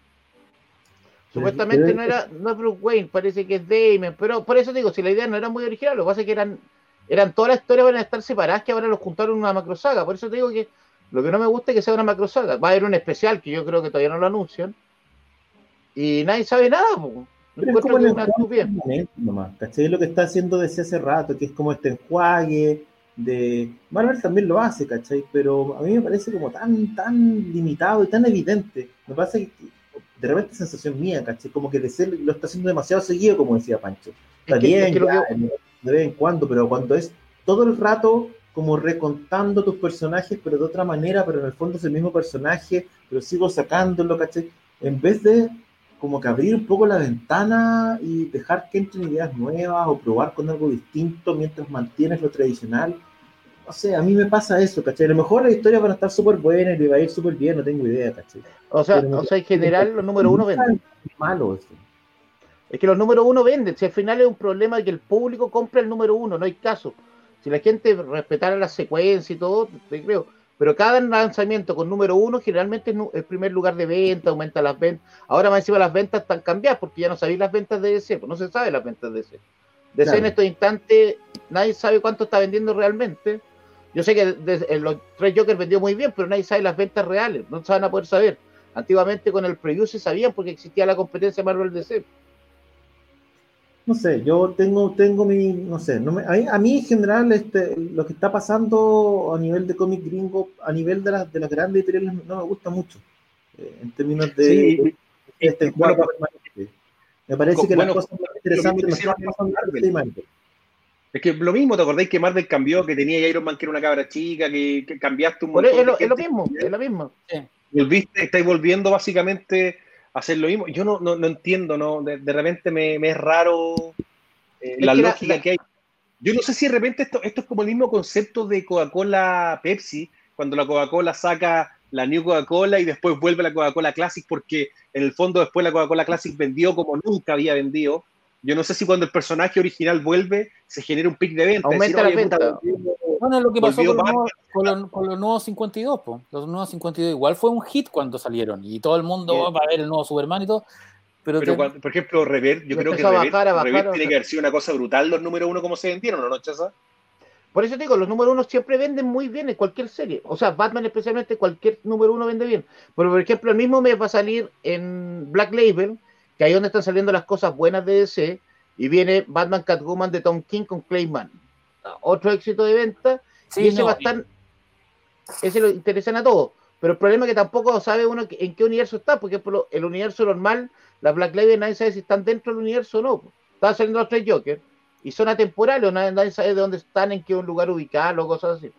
Sí, porque de hecho en, los, tres Jokers miráis el uniforme que usa Batman y no corresponde con no, corresponde con la continuidad que va ahora, pues. Entonces al final de eso que te digo, que ya Black Label es como aparte y es como el más ordenado que el universo de ser normal. Entonces al final están sacando tantos títulos. Batman va a tener un momento, pues me parece, justo para este lanzamiento parece que tenéis como 12 títulos a la venta el mismo mes. 12 ¿eh? títulos. Y, y, solamente Batman. Y Batman Catwoman va a, ser, va a salir por Black, por Black Label. Black Label, sí, Black Label. A más caro. Es la línea para adultos que está sacando DC, en teoría. O sea, en la, la línea cara. Si cada número va a costar 8 dólares, imagínate cómo se está. O sea, imagínate los tres Jokers que llegó a las 400.000 copias, vendiendo las 6 dólares, como venta aumentó, ya no está en el listado, pero en venta ha sido el cómic más vendido del año ese. Pero no se va a saber tampoco, porque no va a contar en el preview. ¿Cuándo? El 2 te llega esta semana, ¿no? El martes. Ya. Ah, quiere acampar, sí, quiere acampar afuera de Chazán porque se vende igual que las figuras de he Ah, no, no, y me quedó una cagada. No, bueno, te imagináis la caga que me quedó. La gente me devolvía los cómics pensando que estaban en español, weón. ¿Por qué? Me devolvieron, puta, casi 40 copias me devolvió gente porque me decía el cabro chico, oye, yo no sabía que estaba en inglés. Ah, fueron, a, comprarlo pensando que ya había salido en español. Sí, ahora, yo creo, yo creo que los argentinos lo van a sacar rápido ¿no? en español. Ruso, ¿te llegó a ti tu copia de Three Jokers? A mí no me. Por acá no llegó, fíjate. Puta, no, ah, de, de, hecho, te tenía que llegar a ti la mía. Sí. Pero te la mandé. No, no pasó. ¿Cuál es la que te mandé otra vez? No sé a quién se la encargué. Puta, es que si no me acuerdo, mi cerebro ya no funciona muy bien. Chaval, vamos a tener que revisar ahí, weón, mi, mi, Oye, mi copia de Joker. Con tanta lacrimógena estoy bien cagado. No, no, es que me tiene bien cagado el árbol de mierda, es el plátano oriental, weón. Puta que lo oriental nomás. Oye, ¿les parece si hablamos un poco, cerrando el, tema de, DC y con la esperanza de que, la, de que las nuevas historias tengan algún valor creativo, digamos? Eh, y comentamos un poco lo que pasó el fin de semana pasado, que bueno, básicamente a mí me toca más o menos de cerca, que es el tema de esta suerte de teletón que hicimos con, eh, con Hix Santiago, un evento que fue, la verdad es que nos metimos en algo que nunca pensamos que iba a ser ese nivel, el nivel de sacrificio que fue, pero que afortunadamente parece que resultó bien, por lo menos hemos recibido harta felicitaciones así como transversales, le escribieron a Cristian por ahí, un conocido dibujante de un conocido evento de un país cercano, para felicitarle para decirle que lo más probable es que ese evento también un poco copie el modelo de, al menos de online de FIC. Así que no sé, no sé cómo lo vieron ustedes, yo la verdad es que no, no tengo la posibilidad de verlo como del otro lado, ¿cachai? sino que veo el, como, un poco, como un poquito la, la, la, trastienda. No sé cómo lo vieron ustedes, si es que lo pudieron ver, digamos. O sea, yo, yo primero que nada, y lo hago públicamente, te felicito a, a Cristian y a ti porque, bueno, o sea, fue una teletón. Tú, tú, tú estabas ahí moderando prácticamente, moderaste todo, algo, algo no, no, no lo moderaste me sentí como Mario. Si no, hay, hay cosas que las tomó Carlos Reyes, como los premios y la conversa con los editores latinoamericanos, que es algo que armó él además, y otros espacios que hizo Guillermo, que habló con Cristian Duche y que tomó la, afortunadamente la entrevista con Jerry Orwell. Yo estaba, cuando llegamos, cuando llegamos a la entrevista con Jerry Orwell, yo estaba tan fundido que se, suponía que lo íbamos a hacer los dos, pero yo había invitado a Orwell y lo había estado persiguiendo. De hecho, Orwell tuvimos a punto de cancelarlo. Orwell lo contacté, me dijo que sí, pasaron, qué sé yo, semanas en que nunca más me respondió un correo, ya lo habíamos anunciado. Faltaban tres días para FIC cuando logramos que volviera a aparecer, digamos, en los correos, y ahí se hizo. Pero yo estaba tan fundido que cinco minutos antes de esa entrevista le dije a Guillermo que por favor la tomara él, porque yo ya no podía. No, yo no la Yo la vi, la de Orwell la, la, la escuché. Pero tú, ¿entendiste algo, Daniel, o no? Que, por supuesto, y mi inglés espectacular, weón, Cinco, cinco. no, no, pasa que más encima el, el internet no falló, weón, porque esa weá debe ser típico que falla el internet, esa weá. No, con Félix no falló. Con Félix no falló el internet. Sí, pero Félix estaba en un teléfono así como en, el viento. Pero Félix en Santiago, ¿dónde está eso, weón? Estaba en. en Pichilemu. Pichilemu, sí.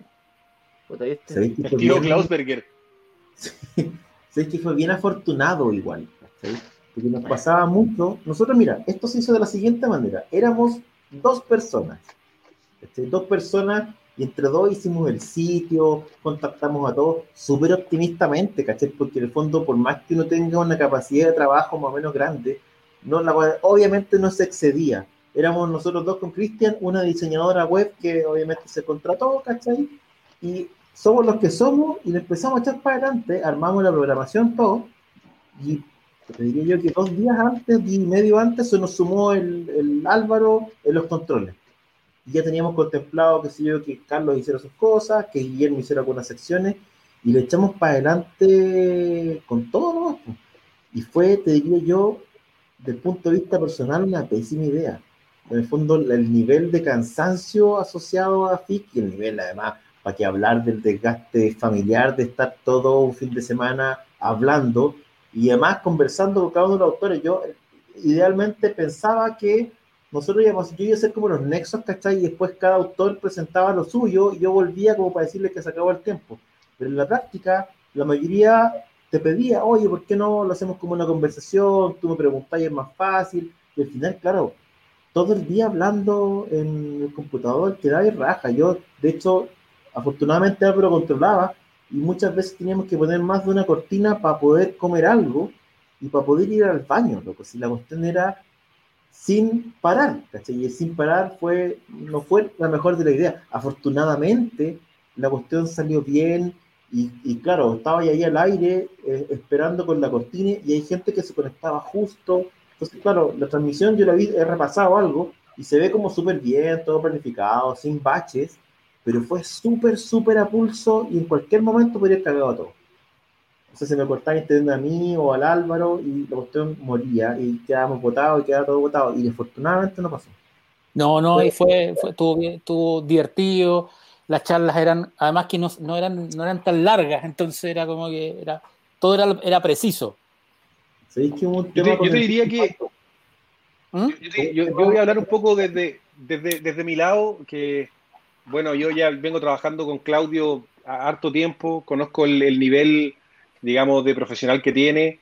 Eh, así que no me sorprende que la FIC haya salido bien por el nivel de compromiso que él tiene, sobre todo con, algo que le guste y que le apasiona. Y nosotros lo vemos todos los días, por algo nos juntamos acá nosotros cuatro a conversar y un poco ahí hay, hay, hay, un cuento de esa perspectiva, Claudio, más que felicitaciones porque... yo te diría que, es que yo te diría que de una otra manera, los dos eventos, por ejemplo, que nosotros hemos, o sea, que yo he participado contigo cuando hicimos el GBHS Fest, y ahora que estuve, que acompañé un poco, digamos, y vi la cuestión, salieron bien. Yo te diría que en general a la gente que participó en los eventos, las iniciativas, funcionaron. Y ahora en FIC, con todas las limitaciones que he tenido hoy día de no poder hacerlo presencial, etcétera, eh, funciona y funciona bien porque de nuevo hay un trabajo bien hecho con harta pasión y con hartas ganas.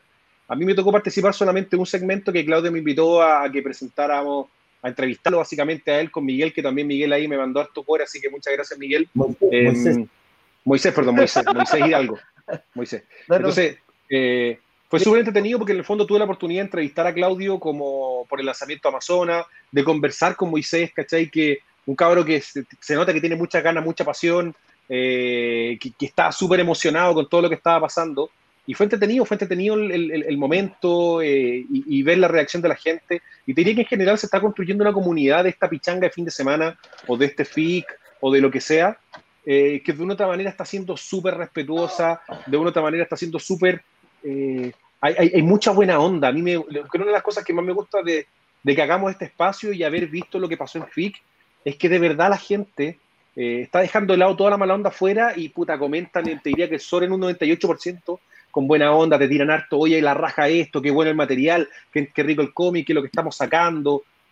Te diría que eso se aprecia y se agradece. Así que nada, Claudio, yo más que de nuevo las felicitaciones a usted y al equipo por lo que hicieron. Yo sé que tú estuviste ahí eh, durísimo con las plataformas, aprovechando todo lo que lo que se podía, así que buenísimo. Este y a través de esta misma plataforma. De hecho, nosotros pusimos, así como somos Legión, pusimos el canal y pusimos esta misma plataforma. Justamente.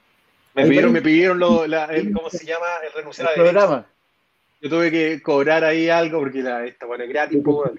al ruso y le avisé cinco minutos antes cuando caché que necesitaba alguien que me preguntara algo para el nacimiento de Languaní para alcanzar a buscar la imagen. Pero de varias cuestiones así como, como de lecciones, lo primero fue que efectivamente, como decía alguien ahí, nosotros aprendimos del DC Phantom algo que tiene que ver con la extensión de las secciones. Normalmente conduce una charla, una presentación, pues está ahí una hora y una hora online igual es largo, ¿cachai? Entonces dijimos ya, media hora y así metemos más gente, ¿cachai? Y funcionó. Lo otro es que teníamos gente súper conocida, no sé, pues tuvimos la presentación de la de los fantasmas de Pinochet, donde Pancho mostró la mitad del libro, espero que no haya tenido problemas. No, no, no, no, no, mostramos la mitad, pero mostramos harto, más de lo que deberíamos haber mostrado. porque, y rápido, rápido, así. Y además tuvimos cabros que estaban haciendo su primer fanzine, Entonces teníamos como una mezcla. Y la preocupación principal era si la gente iba a comprar. Porque una cosa es, claro, conectarte a mirar lo que está hablando la gente, y otra cosa era, el concepto era tú lo ves en el sitio y vais a las tiendas de lo que están conversando y compráis, ¿cachai? Y todas estaban con oferta de esos tres días. Y afortunadamente, eh, al menos, bueno, hicimos una encuesta ahora para cachar cómo le fue la gente. A los artistas no tan bien, pero a los editoriales sí. Al menos la gente, digamos, sirvió FIC esta versión para que la gente comprara también. Quedaron un montón de lecciones y obviamente la idea es que FIC sea presencial, pero eh, lo que pasó con esta FIC es que de cierta manera abriste las puertas. Mucha gente nos decía, oye, yo siempre en FIC estaba en el stand, por lo tanto nunca vi una charla. Y ahora las podían ver. Y lo otro es que se conectó gente no solamente de todo Chile, sino que de muchos países extranjeros. Entonces, ampliaste como, como la mirada del FIC, ya no solamente a Santiago, lo que pasa en esa sede universitaria, sino que para todos lados. Nos pasó con la revisión de portafolio, nos pasó cuando abrimos la, la, la postulación de artistas, las postulaciones editoriales, que llegaron de muchas partes, ¿cachai? O sea, Yarena, editor de Heavy Metal, no, no estaba súper sorprendido de que le llegaran postulaciones de Ecuador, de Perú, de Colombia, de Brasil, aparte de Chile, de Argentina. Entonces, claro, vais generando un evento que ya no es solamente este evento de nicho, sino que se abre. Pues, y, eso estamos viendo, estamos conversando con Cristian, para que no se pierda, y, pero recuperar la parte presencial que es central. Así que vamos a ver. Oye, Claudio, cuéntanos un poquito qué, qué lanzamientos hubo aparte de Gran Guarena Amazonas durante FIC como para recapitular a la gente que no pudo estar, eh, que le interesa. O sea, caleta, tuvimos todos, tuvimos varias modalidades, porque estaban, había charlas, lanzamientos y adelantos.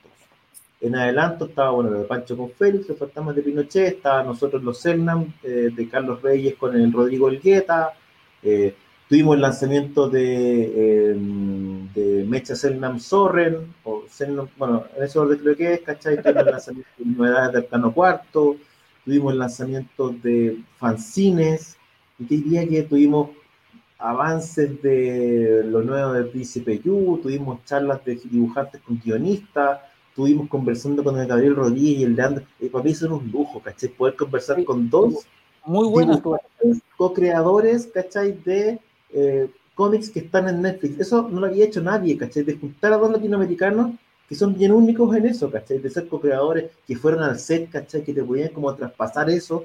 Entonces, más, más allá de los lanzamientos que ya eran buenos, resultaron como las instancias, ¿cachai? De poder conversar con las creadoras de la revista Brígida, de poder, no sé, juntar gente al final, ¿cachai? Y hacer como que la cuestión fuera súper transversal. Lo que estuvo bueno fue haberse hecho cargo este año en, en un evento cómic de, de lo que están haciendo las mujeres porque siempre ha sido una crítica de que toda la, de que toda la, que las Comic Con, que FIC, que la que hicieron en, Concepción, ¿cómo se llama? Eh, que eran solo hombres, como que el, mundo no, no, hubiese cambiado.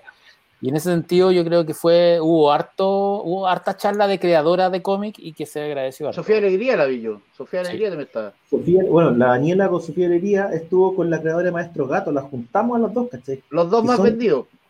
Pero yo he estado en ferias en que tenemos que cambiarla, o sea, cambiar el stand porque si están ellas firmando no vendí nada más, que se llenan, es una locura. Y eso hay que asumirlo, que ellas, dos son las que son por lejos las, más, las artistas de cómic de hombre o mujer más exitosos que hay en Chile. Ya, ahora Maestro Gato va a salir la autora, va a sacar un libro con Random también, ahora sale, viene, viene ahora. Con Planeta. Están peleando la ¿Con Planeta? Con Planeta. Sí, o sea, fue random. Dos hacen la, tienen el, la, el, doblete con visuales, por su parte independiente, y con planeta. Pero ¿sabéis qué pasa algo con las autoras? ¿cachai? También hay una, tiene que ver con una deuda, diría yo, que también que, que, que, va por dos lados. Ellas no ven en FIC o en lugares como Comic Con necesariamente espacios abiertos. Entonces, claro, nosotros abrimos las postulaciones, por ejemplo, y la mayoría de las postulaciones son de creadores hombres para poder tener un equilibrio, para poder tener que dar a mujer, tenemos que ir a buscarlas. Sí. ¿Cachai? pero, por ejemplo, postulaciones de mujeres habían de dibujantes. Sí, sí, pero pocas. O sea, te digo, en, en nivel de, cuando tú ves volumen, hay postulaciones de, de, de, autoras, pero son menos que las postulaciones de, de, hombres, ¿cachai? Y eso la única manera de nivelarlo fue yendo a buscarlas, porque estoy hablando de, claro, estamos hablando de probablemente las autoras más importantes, qué sé la revista Brigia, no sé, la Maliki, las Soldías, que están publicadas por todos lados, ¿cachai? Que no habían estado conversando en el. Entonces, aportaban valor, no era solamente porque queríamos cumplir una cuota, ¿cachai? Sino que tenía que ver con, tener protagonistas que estaban haciendo cuestiones y que en este caso eh, probablemente estaban súper lejos de, de Porque FIC también se centra en cierto tipo de creador o en cierto tipo de cómic. Entonces abrirse también un poco al cómic de autor tiene, tiene un valor. En general lo hacemos poco, como que cruzamos poco la calle. Incluso, por ejemplo, tuvimos una charla que a mí me gustó mucho, que, se dio, que salió muy bien además, ¿cachai? Con Mont y Peirano. Sí, que, que, también es otro mundo. Que es otro mundo y que son dos tipos extremadamente exitosos, pero que están, eh, que tampoco en fin, ¿cachai? Eh, así, y menos juntos, ¿cachai? Que también hay, hay, que cruzar una calle para conversar con ellos. Entonces, eh, poder juntar las cosas, por mí, diría que fue como lo más reconfortante y, que además haya resultado y que ellos hayan querido hacerlo.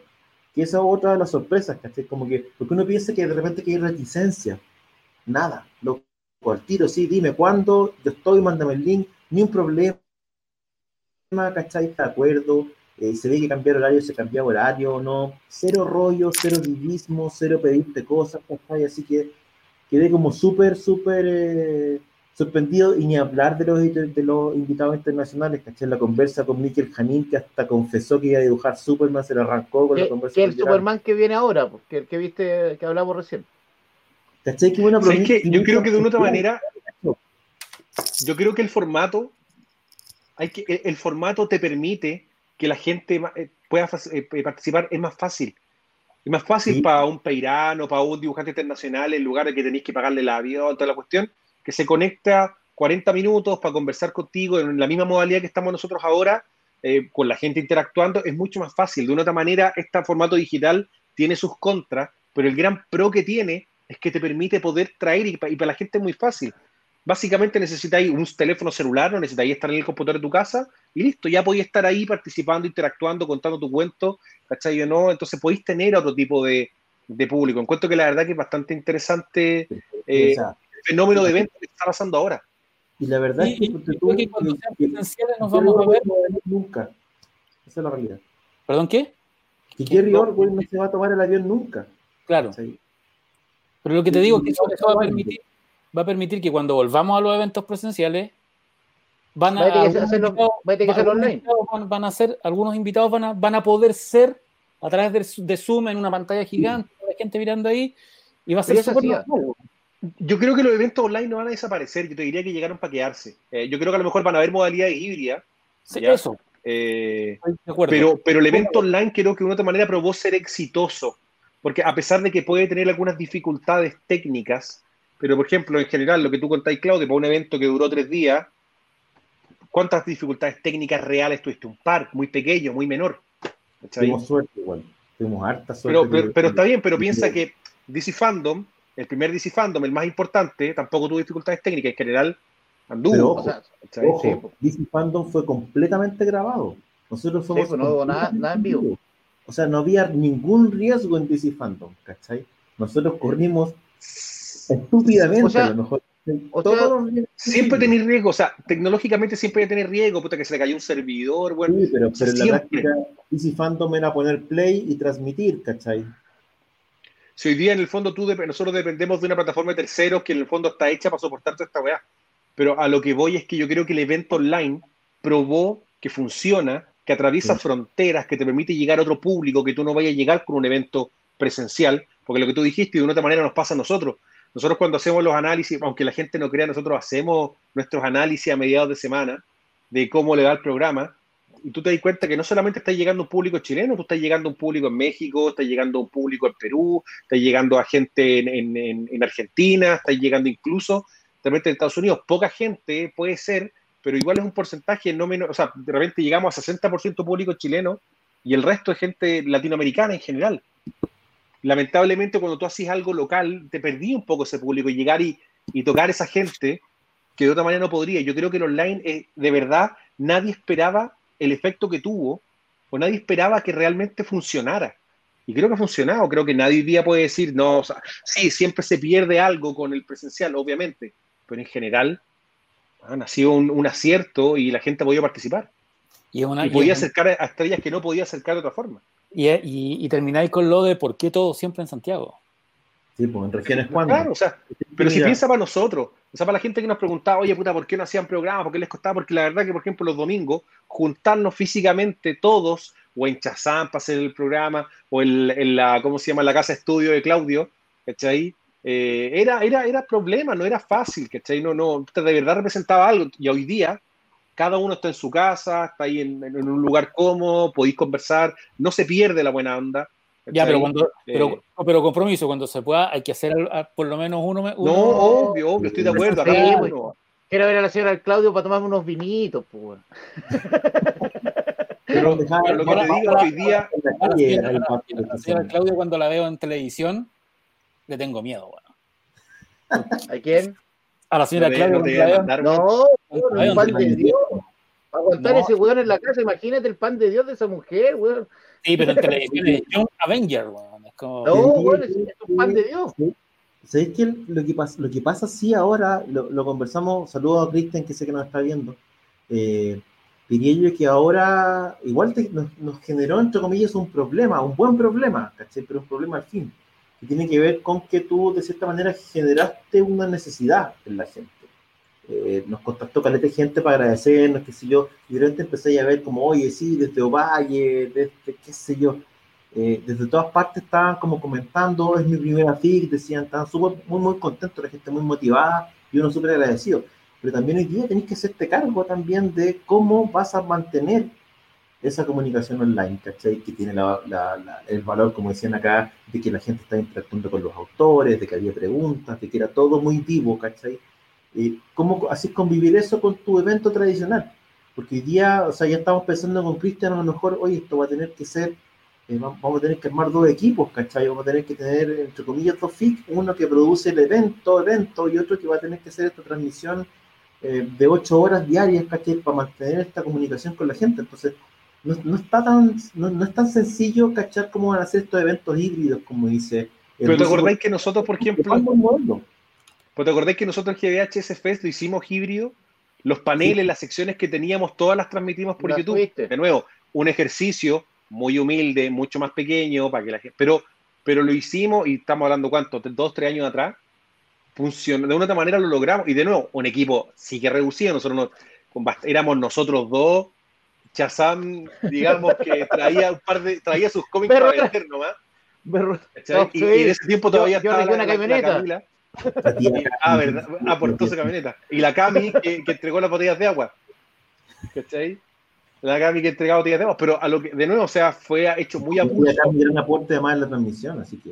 Por eso, pero lo que voy es que se, se puede, funciona, yo creo que es como un poco ahora hablar con la masividad te va a permitir hacerlo más fácil, que no necesitáis. En ese tiempo te acordáis que nosotros teníamos que mover computador para hacer el streaming. Hoy día te chantáis con el lobby de la conexión a internet y estáis listos, no necesitáis nada más. Nada más. No, es bastante más simple tecnológicamente hoy día, ni siquiera te llega el celular nomás. Mira, las lecciones que nos quedaron fueron que, claro, que vamos a tener que ver la manera de tener el evento presencial y mantener la, la comunicación online con la gente porque el valor que hay ahí es gigante.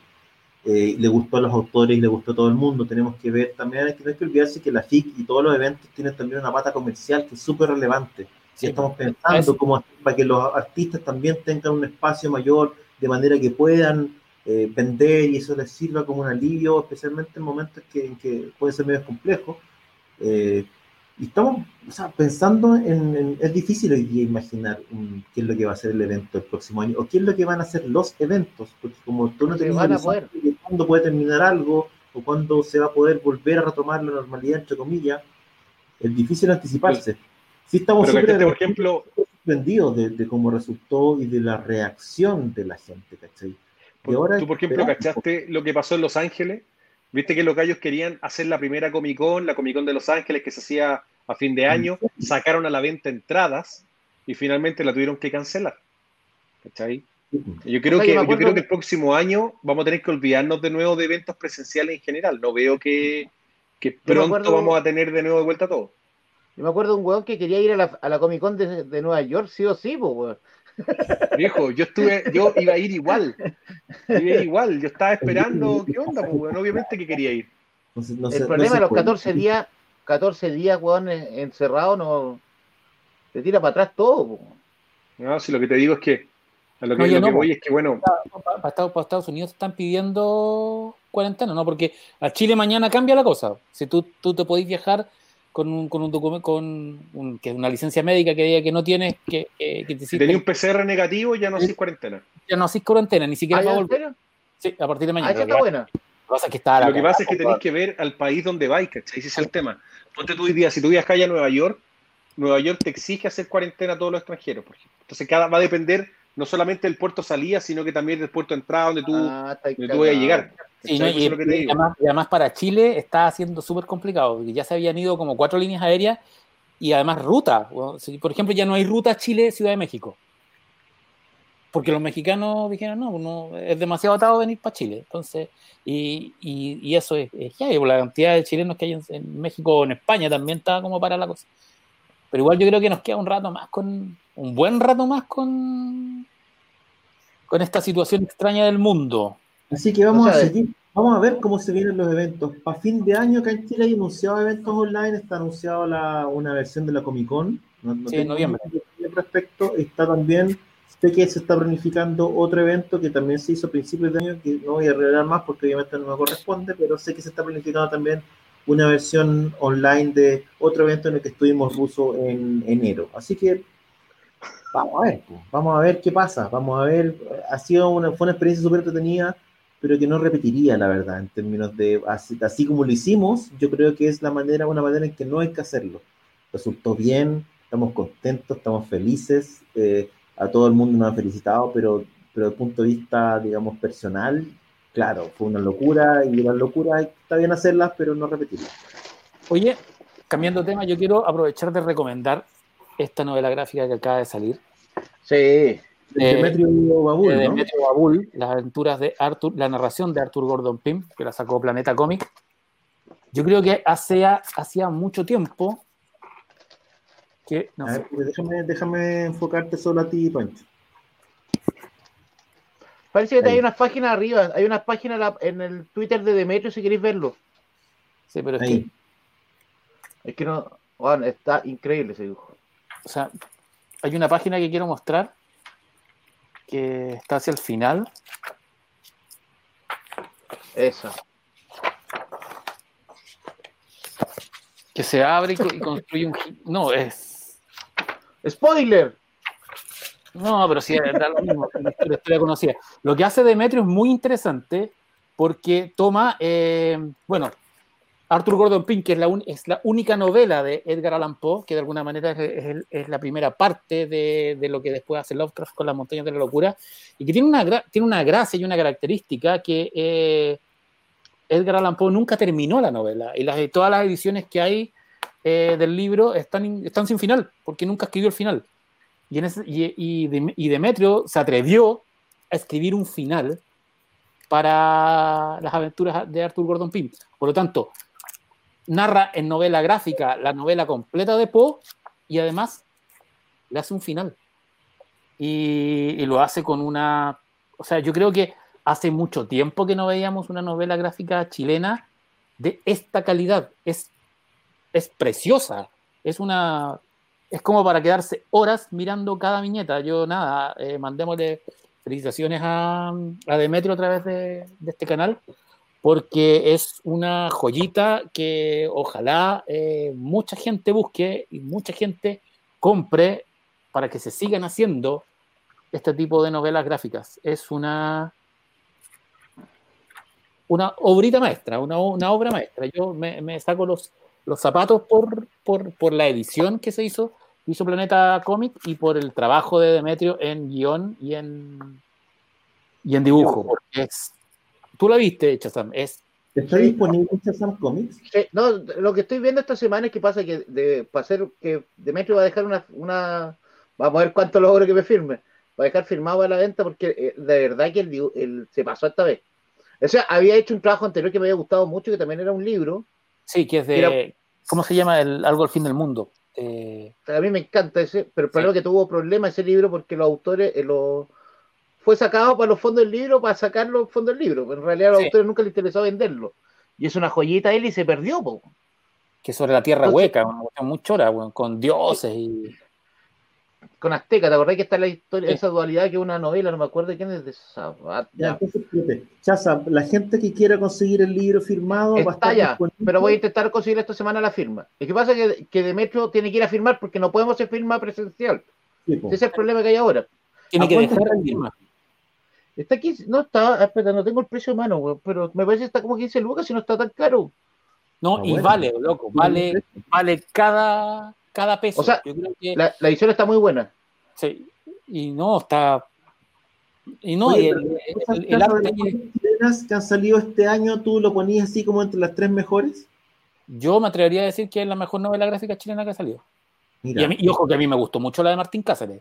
Sí, eh, Te toca de cerca, no, pero más allá que me toque de cerca, encontré que es un tremendo trabajo lo que hizo Martín, pero creo que lo que, que Demetrio de alguna manera sorprende. Es, quizás hacía mucho tiempo que no veíamos algo de Demetrio Babul, que un artista, que un, que un narrador gráfico que debería estar más presente, que debería hacer más, más cosas. Eh, espero que no para, que, que, siga haciendo, porque de verdad es una. Pasa, pasa que se demoró hasta no hacer esa, esa, ¿Cuántas páginas son? Son como. Es bestial. ¿Cuántas páginas tiene, Pancho? Tiene, tiene cientos. Deja mirar el tiro. Tiene 170 páginas y además mapas, tiene mapas, intro, eh, páginas que son falsos reportajes. No, si es una. Son dos años, yo creo que. Son dos años más o menos. Por lo menos son dos años. Porque, Ahora, curioso, porque es una novela que se puede leer a la par con Leviatán de Martín Cáceres, porque básicamente, si uno toma, toma la, historia original de, de Arthur Gordon Pym, es básicamente la novela que, que, sienta las bases de lo que Lovecraft hizo con las montañas de la locura. Y lo que hace eh, eh, Martín es su versión de las montañas de la locura dentro del universo metaullano. Y acá eh, Demetrio hace una suerte de primera parte de, del relato original en el que se basa Martín. En ese, en ese sentido, uno puede ver las novelas como obras hermanas, como, como que dialogan. Esa palabra que le encanta a los críticos, como dialogan las obras literarias.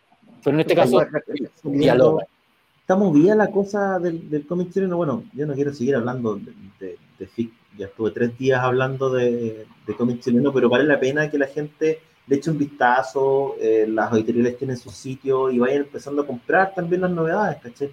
Eh, sí, o sea, yo, ojalá, que la gente haya aprovechado las ofertas. Yo aproveché unas ofertas de lo que leo Santillana, me compré el libro del Cote y me compré el último de, de Gonzalo con Alfredo por 5 lucas cada uno. Tengo una oferta que son libros que a lo mejor ni siquiera están muy distribuidos y que además muchos libros tuvieron la mala cueva de salir en pandemia. Leviatán, pues Leviatán salió justo para la pandemia.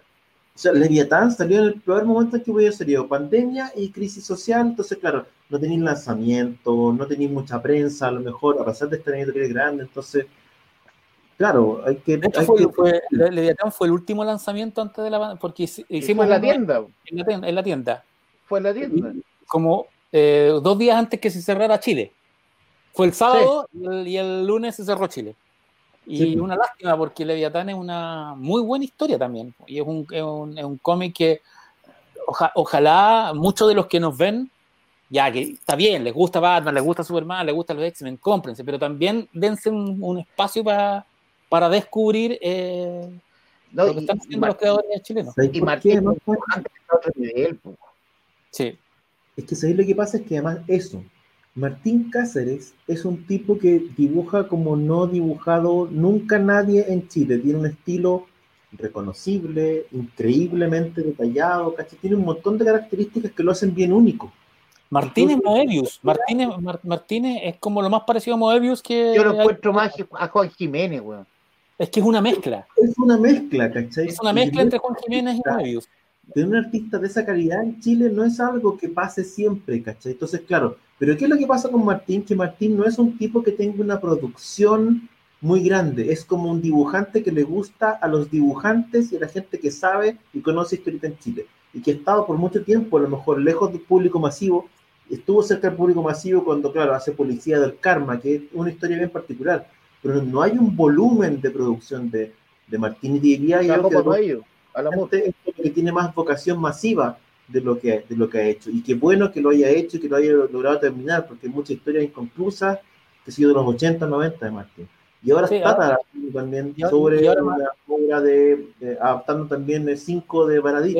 Sí, lo que es bueno, porque, porque tenéis a Baradit, que es un autor que vende mucho, ¿cachai? Y, bueno, además porque significa que además cinco, ¿cachai, Martín?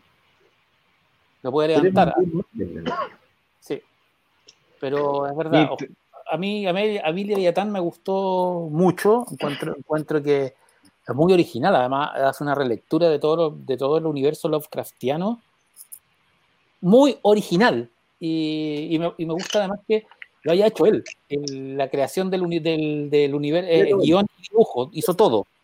Y bueno, el próximo año va a estar, él va, supuestamente sale 5 a finales del, del, 2021, que es la adaptación de la novela homónima de, de, de Baradit, que es de, pero lo están trabajando juntos, que es de que es este Chile alternativo donde no hay golpe de Estado.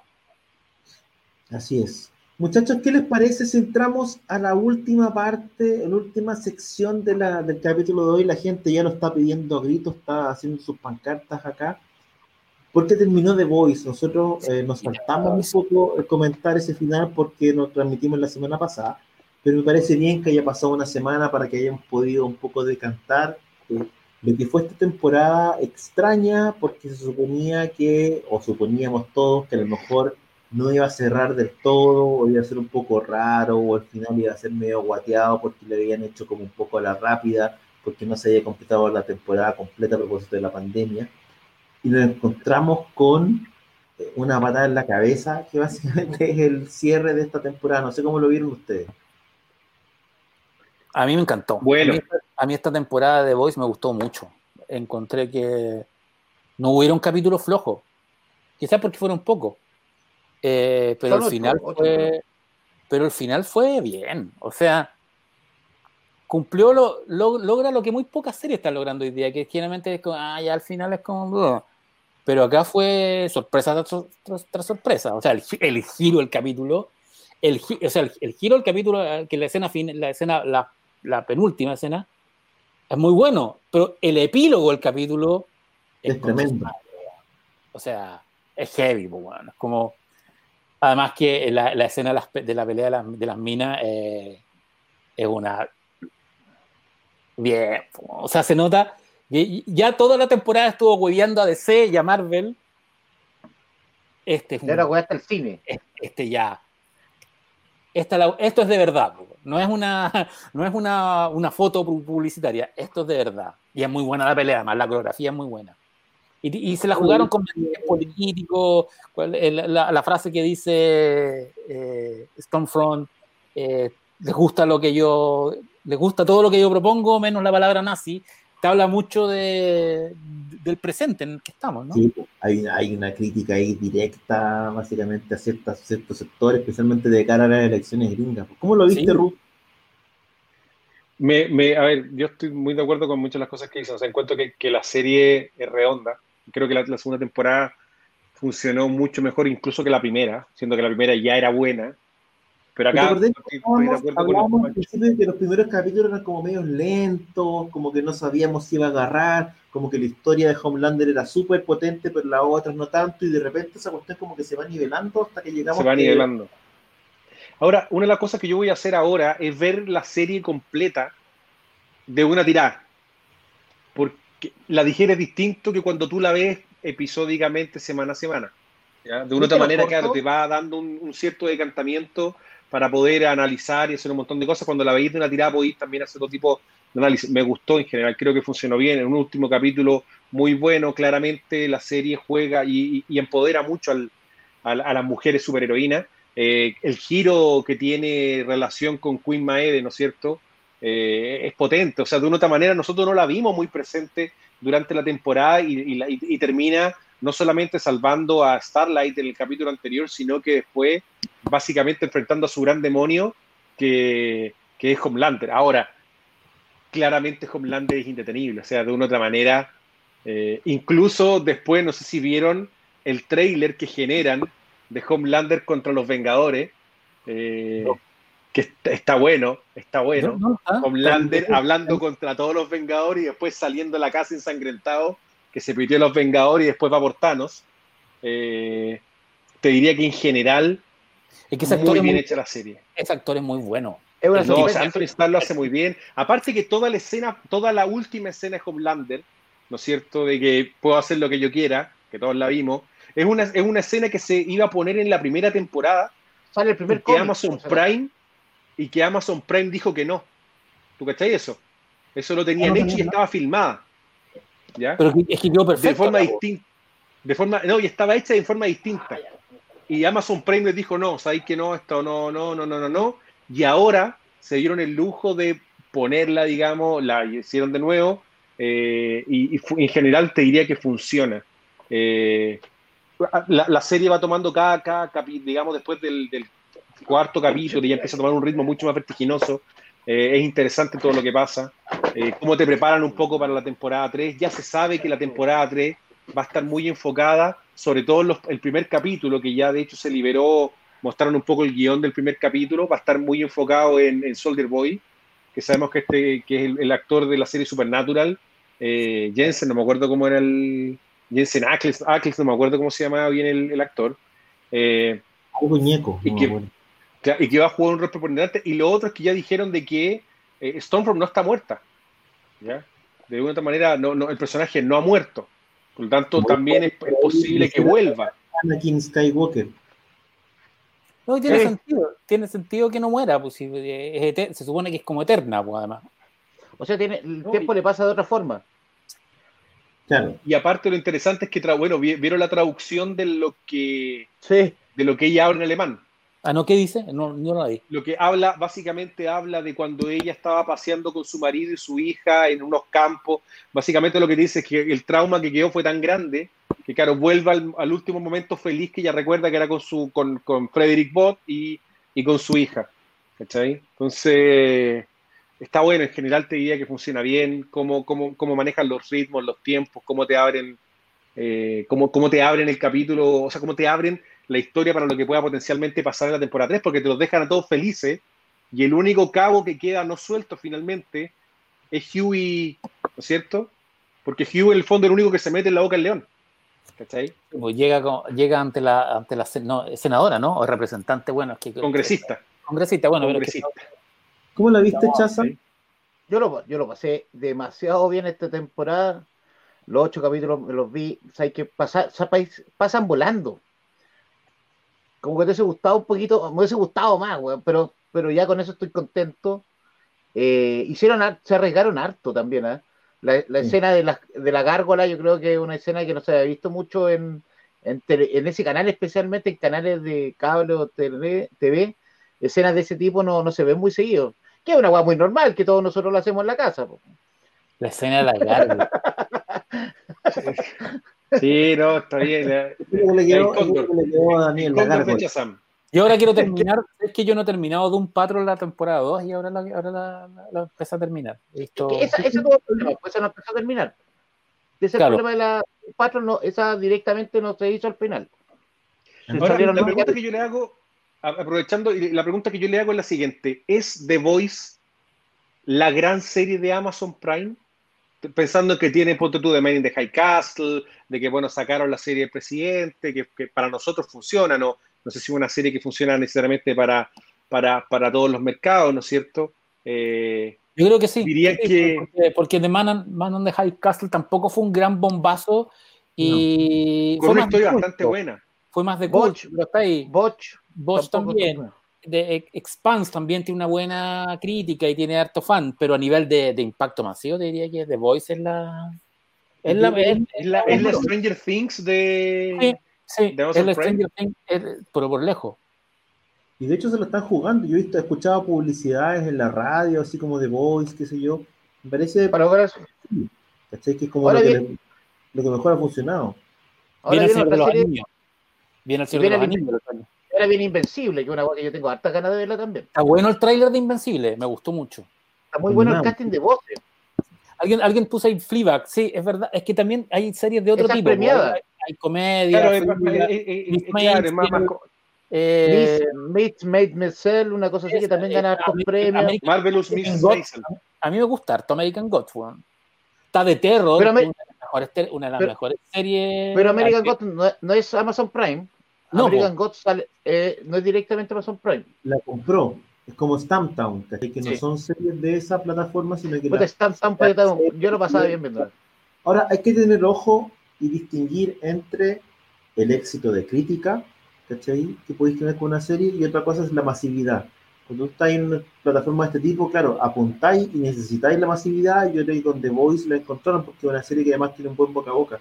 A mí lo que más me sorprendió, pero por lejos, bueno, además de tener un capítulo, un último capítulo en el que pasan muchas cosas, porque pasan caleta de cosas en el último capítulo, eh, y muy buenos los giros, sorprendente, el cierre de los personajes está súper redondo, eh, qué sé yo, no, hay, no, no le veo puntos bajos, pero por lejos lo que más me sorprendió es que no noté eh, en ninguna de las líneas de historia un corte abrupto. Eso yo creo que el, el oficio de, de, los showrunners de The Voice es heavy, ¿cachai? Estamos hablando de una serie que tuvo que grabar menos de lo que había planificado grabar, que tuvo que terminarse antes, ¿cachai? Que no logró tener su temporada como estaba planificada, pero que aún así logra cerrar súper satisfactoriamente, súper bien, ¿cachai? Sin dejarte pagando en ninguna de las líneas y, y cierra una temporada redonda donde no se nota, ¿cachai? Que tuvieron que parar, donde no se nota el efecto pandemia.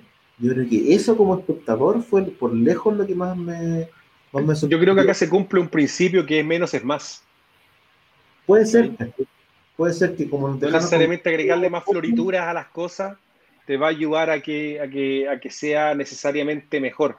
Yo creo que a la serie le gustó porque es un poco irreverente, juega con, con ciertos límites, eh, y te presenta algo que, y te presenta claramente a un personaje atractivo, que ¿qué pasa con un Superman, un Superman desgraciado, cachai?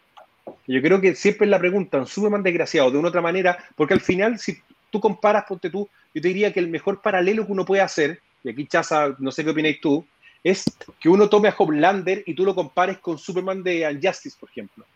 ¿Cachai?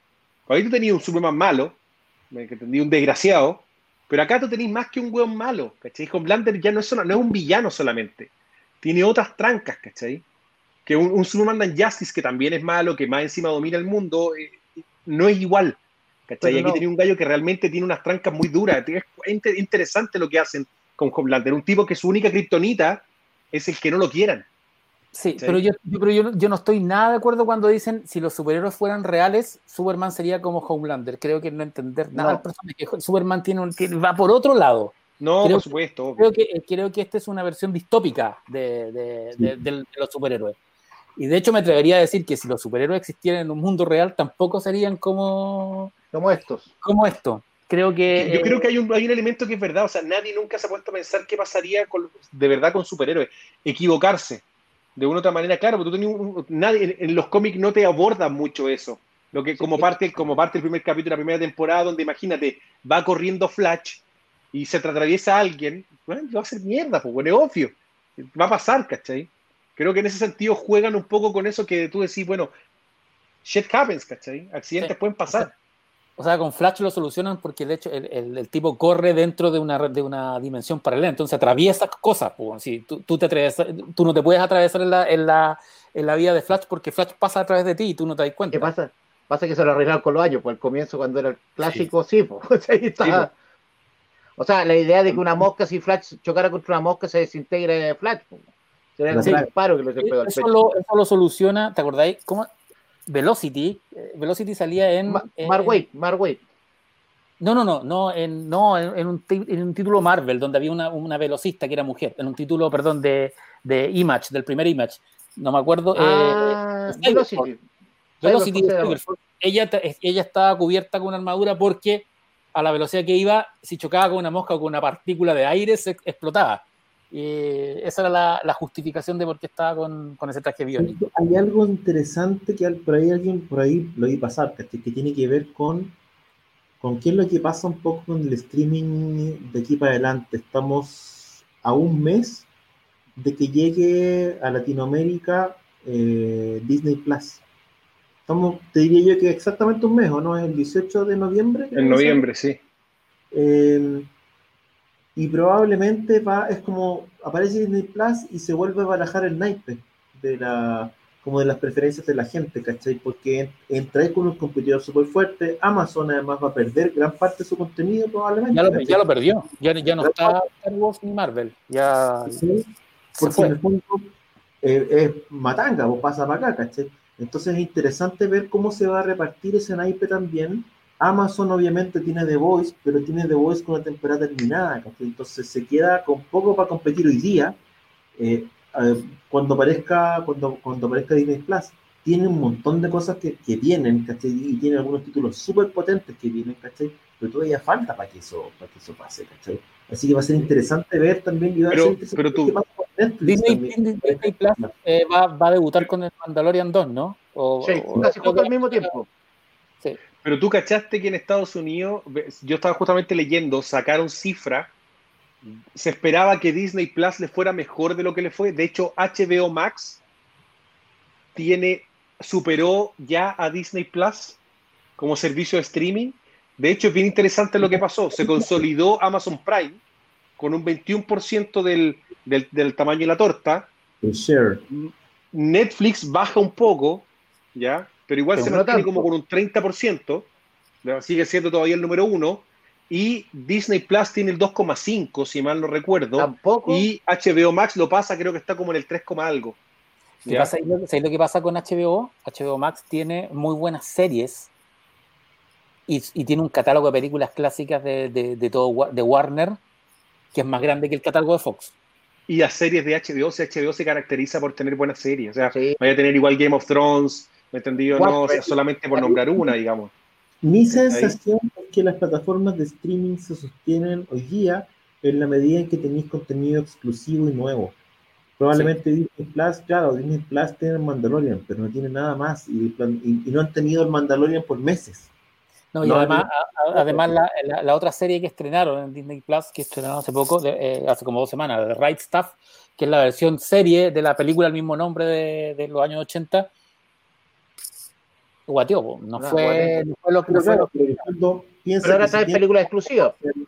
Tienen WandaVision, tienen eh, eh, la serie del Soldado de Invierno con. Pero ese próximo año. No, pero WandaVision, Soldier y Soldado. Eh, WandaVision es diciembre. Eh, WandaVision este año, Soldier el próximo año, Hola amigos, en el programa de hoy aprendimos que no hay nada mejor que reunirnos un rato a conversar de cine, televisión, cómics y las cosas que más nos gustan, especialmente en los momentos más difíciles. Los esperamos en un próximo capítulo de Somos Legión, para más risas, sana alegría y entretención.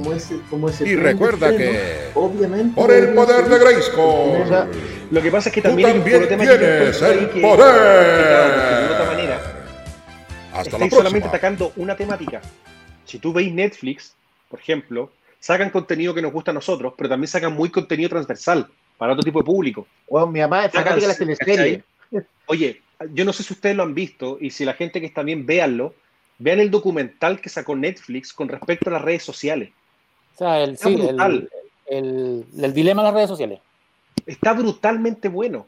Están sacando una cantidad de documentales que están buenísimos. Vean las, si no lo han visto en Netflix, vean la serie Conexiones. Yo la empecé a ver, está buenísima. Cómo conectan, te hablan de la nube, desde las nubes en el cielo hasta el cloud, el concepto computacional. Entonces, te presenta no solamente las típicas series de nosotros. Entonces, si tú tenés que en Disney Plus solamente vaya a tener Mandalorian, Star Wars y vaya a tener puro Marvel, Mulan, Te, metiste un puro nicho nomás, no tenéis nada más para el resto de la gente, sí. el resto de tu público. Por ejemplo, ahora Netflix. Pensando, no creo que estén pensando el uso en competirle a Netflix de entrada, ¿cachai? Tienen un camino mucho más largo. Netflix no solamente partió antes. Parece que lo perdimos al tío Claudio. Parece que se quedó, pero se pegó, pero malas. No, pero tiene, bonito, oye, yo no tiene labios. Que además...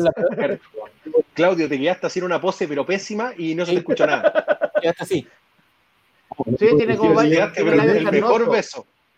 Sí, labios carnosos. No solamente partió, partió, antes, sino que además entendió antes lo que había que hacer.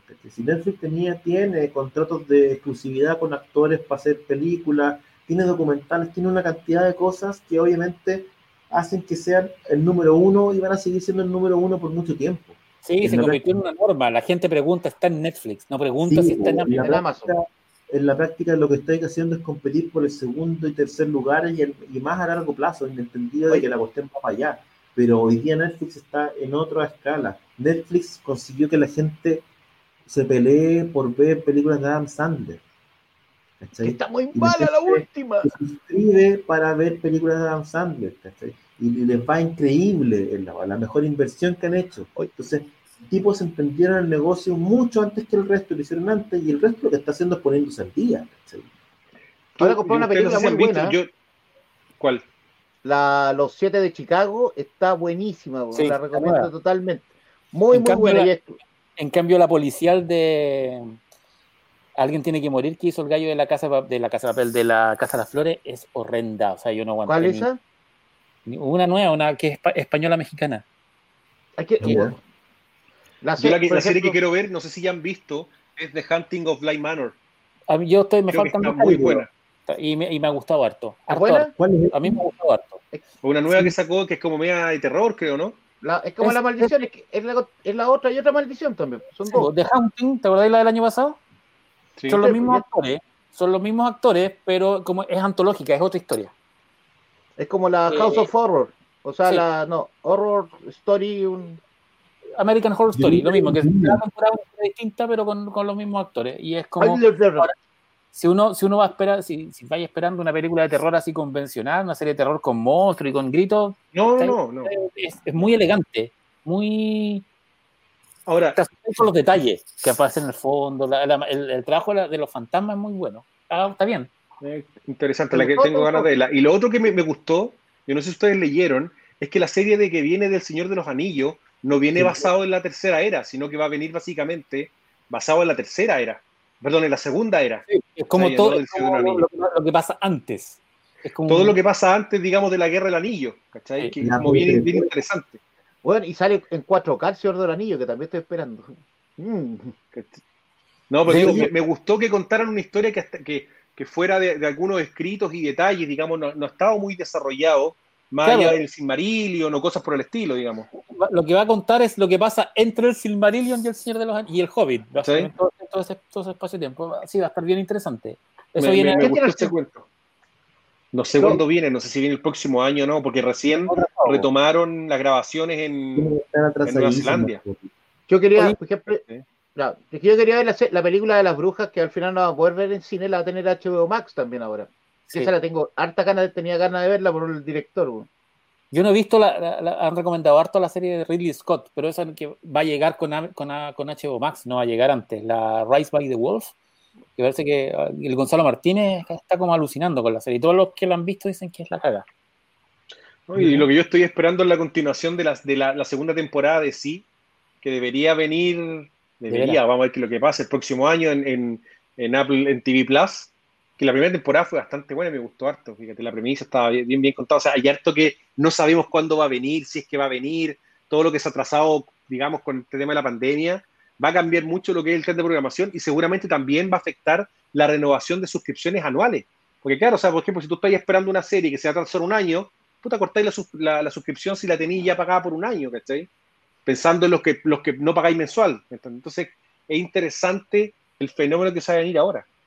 Se estrenó la nueva temporada de Star Trek Discovery, una serie favorita ah, por acá también, así que está interesante. ¿sabes qué? Sí, pues, se estrenó el, primer capítulo. Los tipos entendieron todo, partieron un capítulo de temporada con otra serie. Es, sí, y, creo, que otra serie y es súper buena, Increíble. Creo que, el, creo que, el, tercer acto del primer capítulo tiene una de las escenas más emocionantes que uno ha visto en, toda la, en todo el universo Star Trek. Una guay que se te aprieta la guata, decir, ah, quiero, quiero llorar, porque es realmente bonita la escena, como, está como emoción ñoña. Sí, pero es Oye, ¿verdad lo que comenta también la gente? Heavy, heavy, A mí me sorprendió. Es verdad lo que comenta. La temporada anterior el próximo año también ya dijeron que se va a estrenar una nueva, o van a, no sé si, no sé cómo va a funcionar, que van a volver a traer a Dexter a la televisión.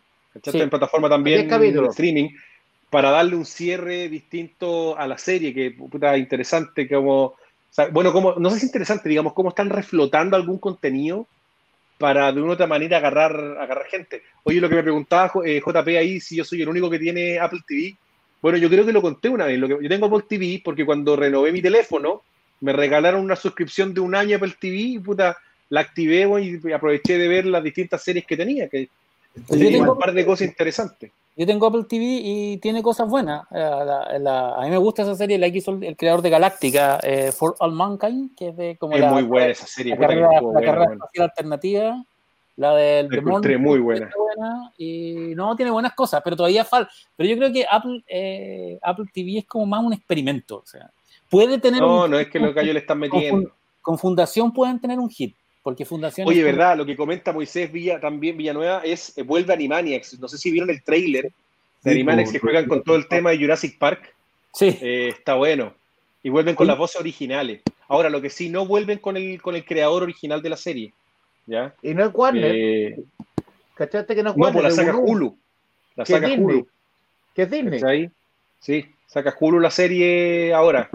Pero, pero digo, o sea, eh, estuvo bueno, me gustó. También me preguntó, Moisés, preguntó Moisés Villanueva también por el trailer de Monster Hunter que no lo he alcanzado a ver, digamos, sé que viene con Mira Jovich y un montón de cosas más. Eh, pues yo igual les tengo miedo a las películas de, no sé si la dirige Paul Anderson también. Sí, la dirige él. lo único bueno de Paul Anderson para mí fue Mortal Kombat. Eh, Even Horizon, Resident era bueno. Puta, ya no era mala Event Horizon, es verdad, tenéis razón, no la encontré mala. Al final nomás me guaté un poco la película, pero no era mala. Pero la Resident Evil, toda la saga la encontré mala. Ah, de veras que es de Y los tres mosqueteros, ¿la viste esa porquería de ese No, no, es terrible, es terrible los tres mosqueteros de Paul Anderson. Una falta de respeto, yo creo que Alejandro Dumas debe estar dándose vuelta en la tumba todavía. ¿Vieron las, las, noticias de, de Batman? Porque aparecen, hay unos tipos disfrazados de Superman en Batman. Sí, porque hay una fiesta de disfraces, y en una fiesta de disfraces hay un tipo disfrazado de Batman y una chica disfrazada de Wonder Woman, y la gente está como, oh, oh del universo de, de, Batman aparece. Pero implicaría, implicaría que están esos personajes. Bueno, puede implicar tantas cosas. Me, me interesaron más. personajes de cómics me, interesaron más los looks de los personajes, las fotos que se filtraron, eh, muy... pero era como muy de disfraz, de, de tienda de disfraces, digamos, ¿no? Yo no, le, no, digo, te digo el, el, look del pingüino. John Turturro, John Turturro está a la raza. Bueno, es, es Long Halloween. Eh... Y, y tiene, ¿cachate que tiene, tiene el tajo en la cara? ¿Sí? ¿Te fijaste, no? Sí. Y ese era el tajo de año uno, pues. De veras, Pero tiene, yo no me fijé, tiene la botella en el ojo, ¿no? No, no, lo que pasa, no puede ser el pingüino, pero el pingüino no, no mostraron de lejos, pero está bien. Pero sí, John pues, Turturro hace, es que John Turturro hace un personaje que sale en año 1, que es muy famoso, que lo tajía Catwoman, y tiene el tajo en la cara. Po. No sé si habrá sido esta escena, no sé. Está con, con, Catwoman ahí bajando las escaleras y aparece Bruce Wayne con cara de, de chico problemado. Bueno, Llevamos más de dos horas, yo creo que ya está bien. Eh, ha sido un fin de semana. Yo creo que para, la gente no es que es suficiente. Es que bueno, es que empezamos con Jimán, estuvimos como una hora con Jimán. Oye, yo creo que es lo peor, Pancho, que podríamos volver a hablar de Jimán. Sí, porque íbamos a volver. La próxima semana, la próxima semana, cuando se agoten la, la figura, también vamos a hablar. Yo creo que vamos a pedirle a Ripley si nos puede mandar las ventas, cuántos millones vendieron, cuánto queda en stock les vamos a preguntar. No, no, a mí me dijeron, bueno, a mí me, me lo consiguió un amigo, bueno, tienen cajas, y pues, esos buenos pueden distribuir meses, bueno, si, están preparados para mucho tiempo. No, sí, buena, buen dato. Escucha al amigo Chazán, de verdad tiene una fuente, tiene un bodeguero que trabaja ahí en Ripley y le dijo que tenía cajas y cajas. Nosotros tuvimos información privilegiada, de hecho supimos antes cuáles eran las figuras que venían, los precios, etcétera. Lo, lo dijimos, de hecho, cuando, cuando ¿Quién fue? Eh, Russo mostró las, las figuras las, que habían comprado antes. No, yo. No, Claudio. Claudio. No, no, no, la recordé. No sé, no, sé, no la recordé. No la recordé. No le que aquí en la vía, que se echó como 70 lucas en dos figuras. De, se podría haber comprado siete. Y ahí dijiste, eh, no, ojo, que van a venir en las grandes tiendas. Ah, pero el, Gran Guarén, o sea, el, lo que tienes en tu mano recordarle a la gente que ya está a la venta el Gran Guardián Amazonas a todo color. Eh, Gran dibujo ahí de Moisés algo. Accioncomics.cl se los recomiendo mucho. La recomendación viene de muy cerca, pero bueno, si no lo recomiendo yo, ¿quién? Así que nada, échenle un vistazo, aprovechen de comprarlo. Vamos a sacar una revista mensual Eh, las próximas revistas además van a incluir algunas historias cortas con otros dibujantes connotados. Así que ahí lo pueden ver, pues está, digamos, contentos, se ve, se ve bien bonito, bien bonito la revista. Y además está como el desafío de hacer revistas mensuales, así que ojo. Yo quiero pasar un aviso, que, que me preguntaron.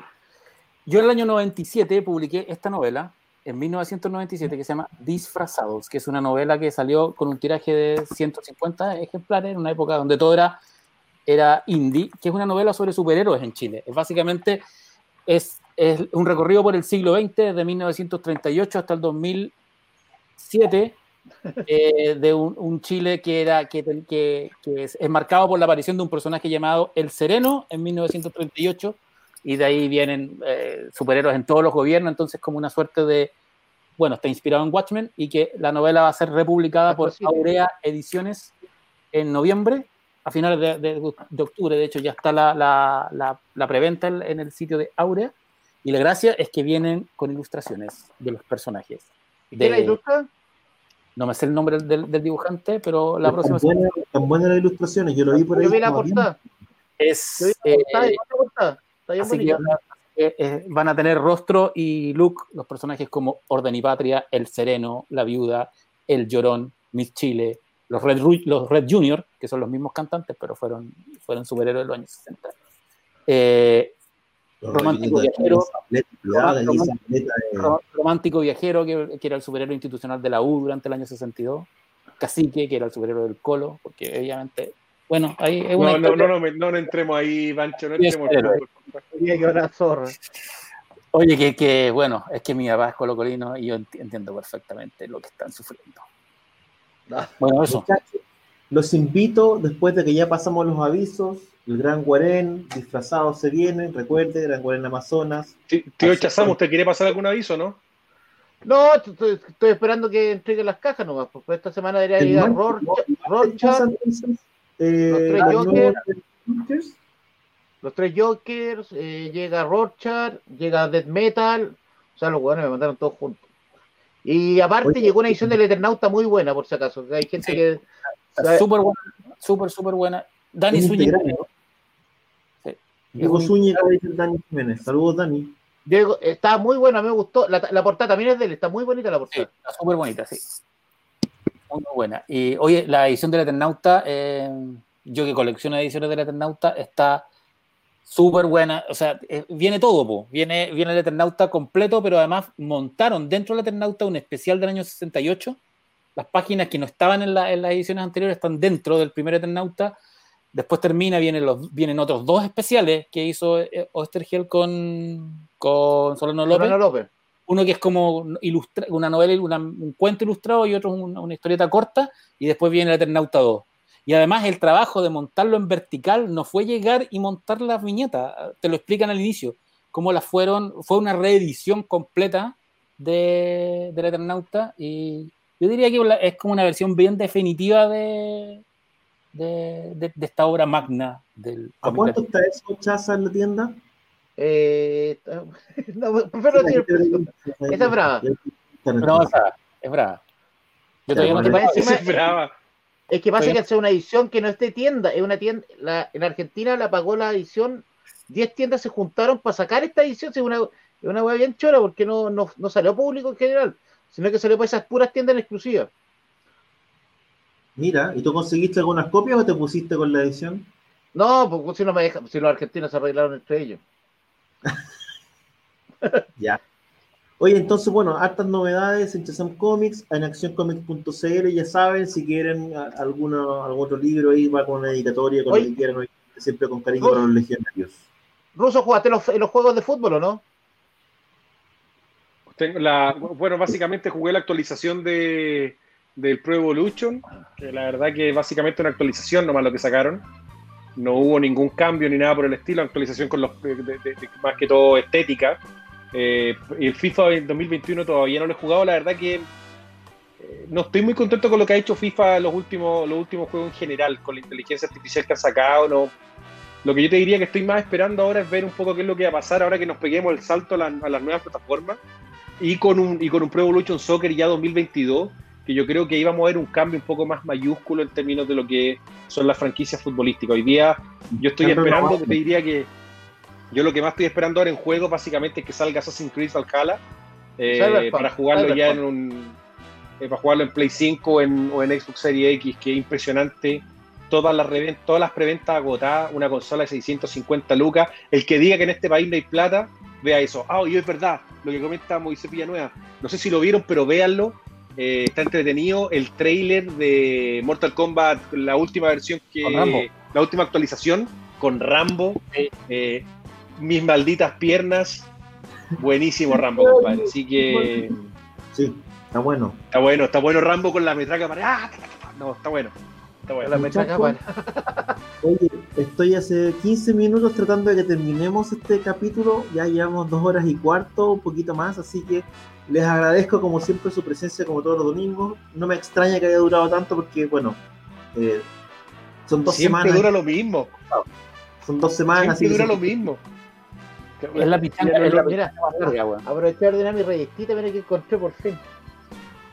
Muchachos, muchas gracias por estar con nosotros, muchas gracias a la gente, también a las que nos escuchan en el eh, podcast todas las semanas, que lo tienen ahí muy bien ubicado. Recuerden, paciencia, vayan a buscar sus figuras de Master of the Universe con paciencia, hay para todos. Y nosotros nos vemos en una próxima edición de Somos Legión, pero antes de irnos, tenemos un consejo de él, un consejo de He-Man. Chao. Hola amigos. En el programa de hoy aprendimos que no hay nada mejor que reunirnos un rato a conversar de cine, televisión, cómics y las cosas que más nos gustan, especialmente en los momentos más difíciles. Los esperamos en un próximo capítulo de Somos Legión, para más risas, sana alegría y entretención. Y recuerda que... Por el poder de Grayskull tú también tienes el poder. Hasta la próxima.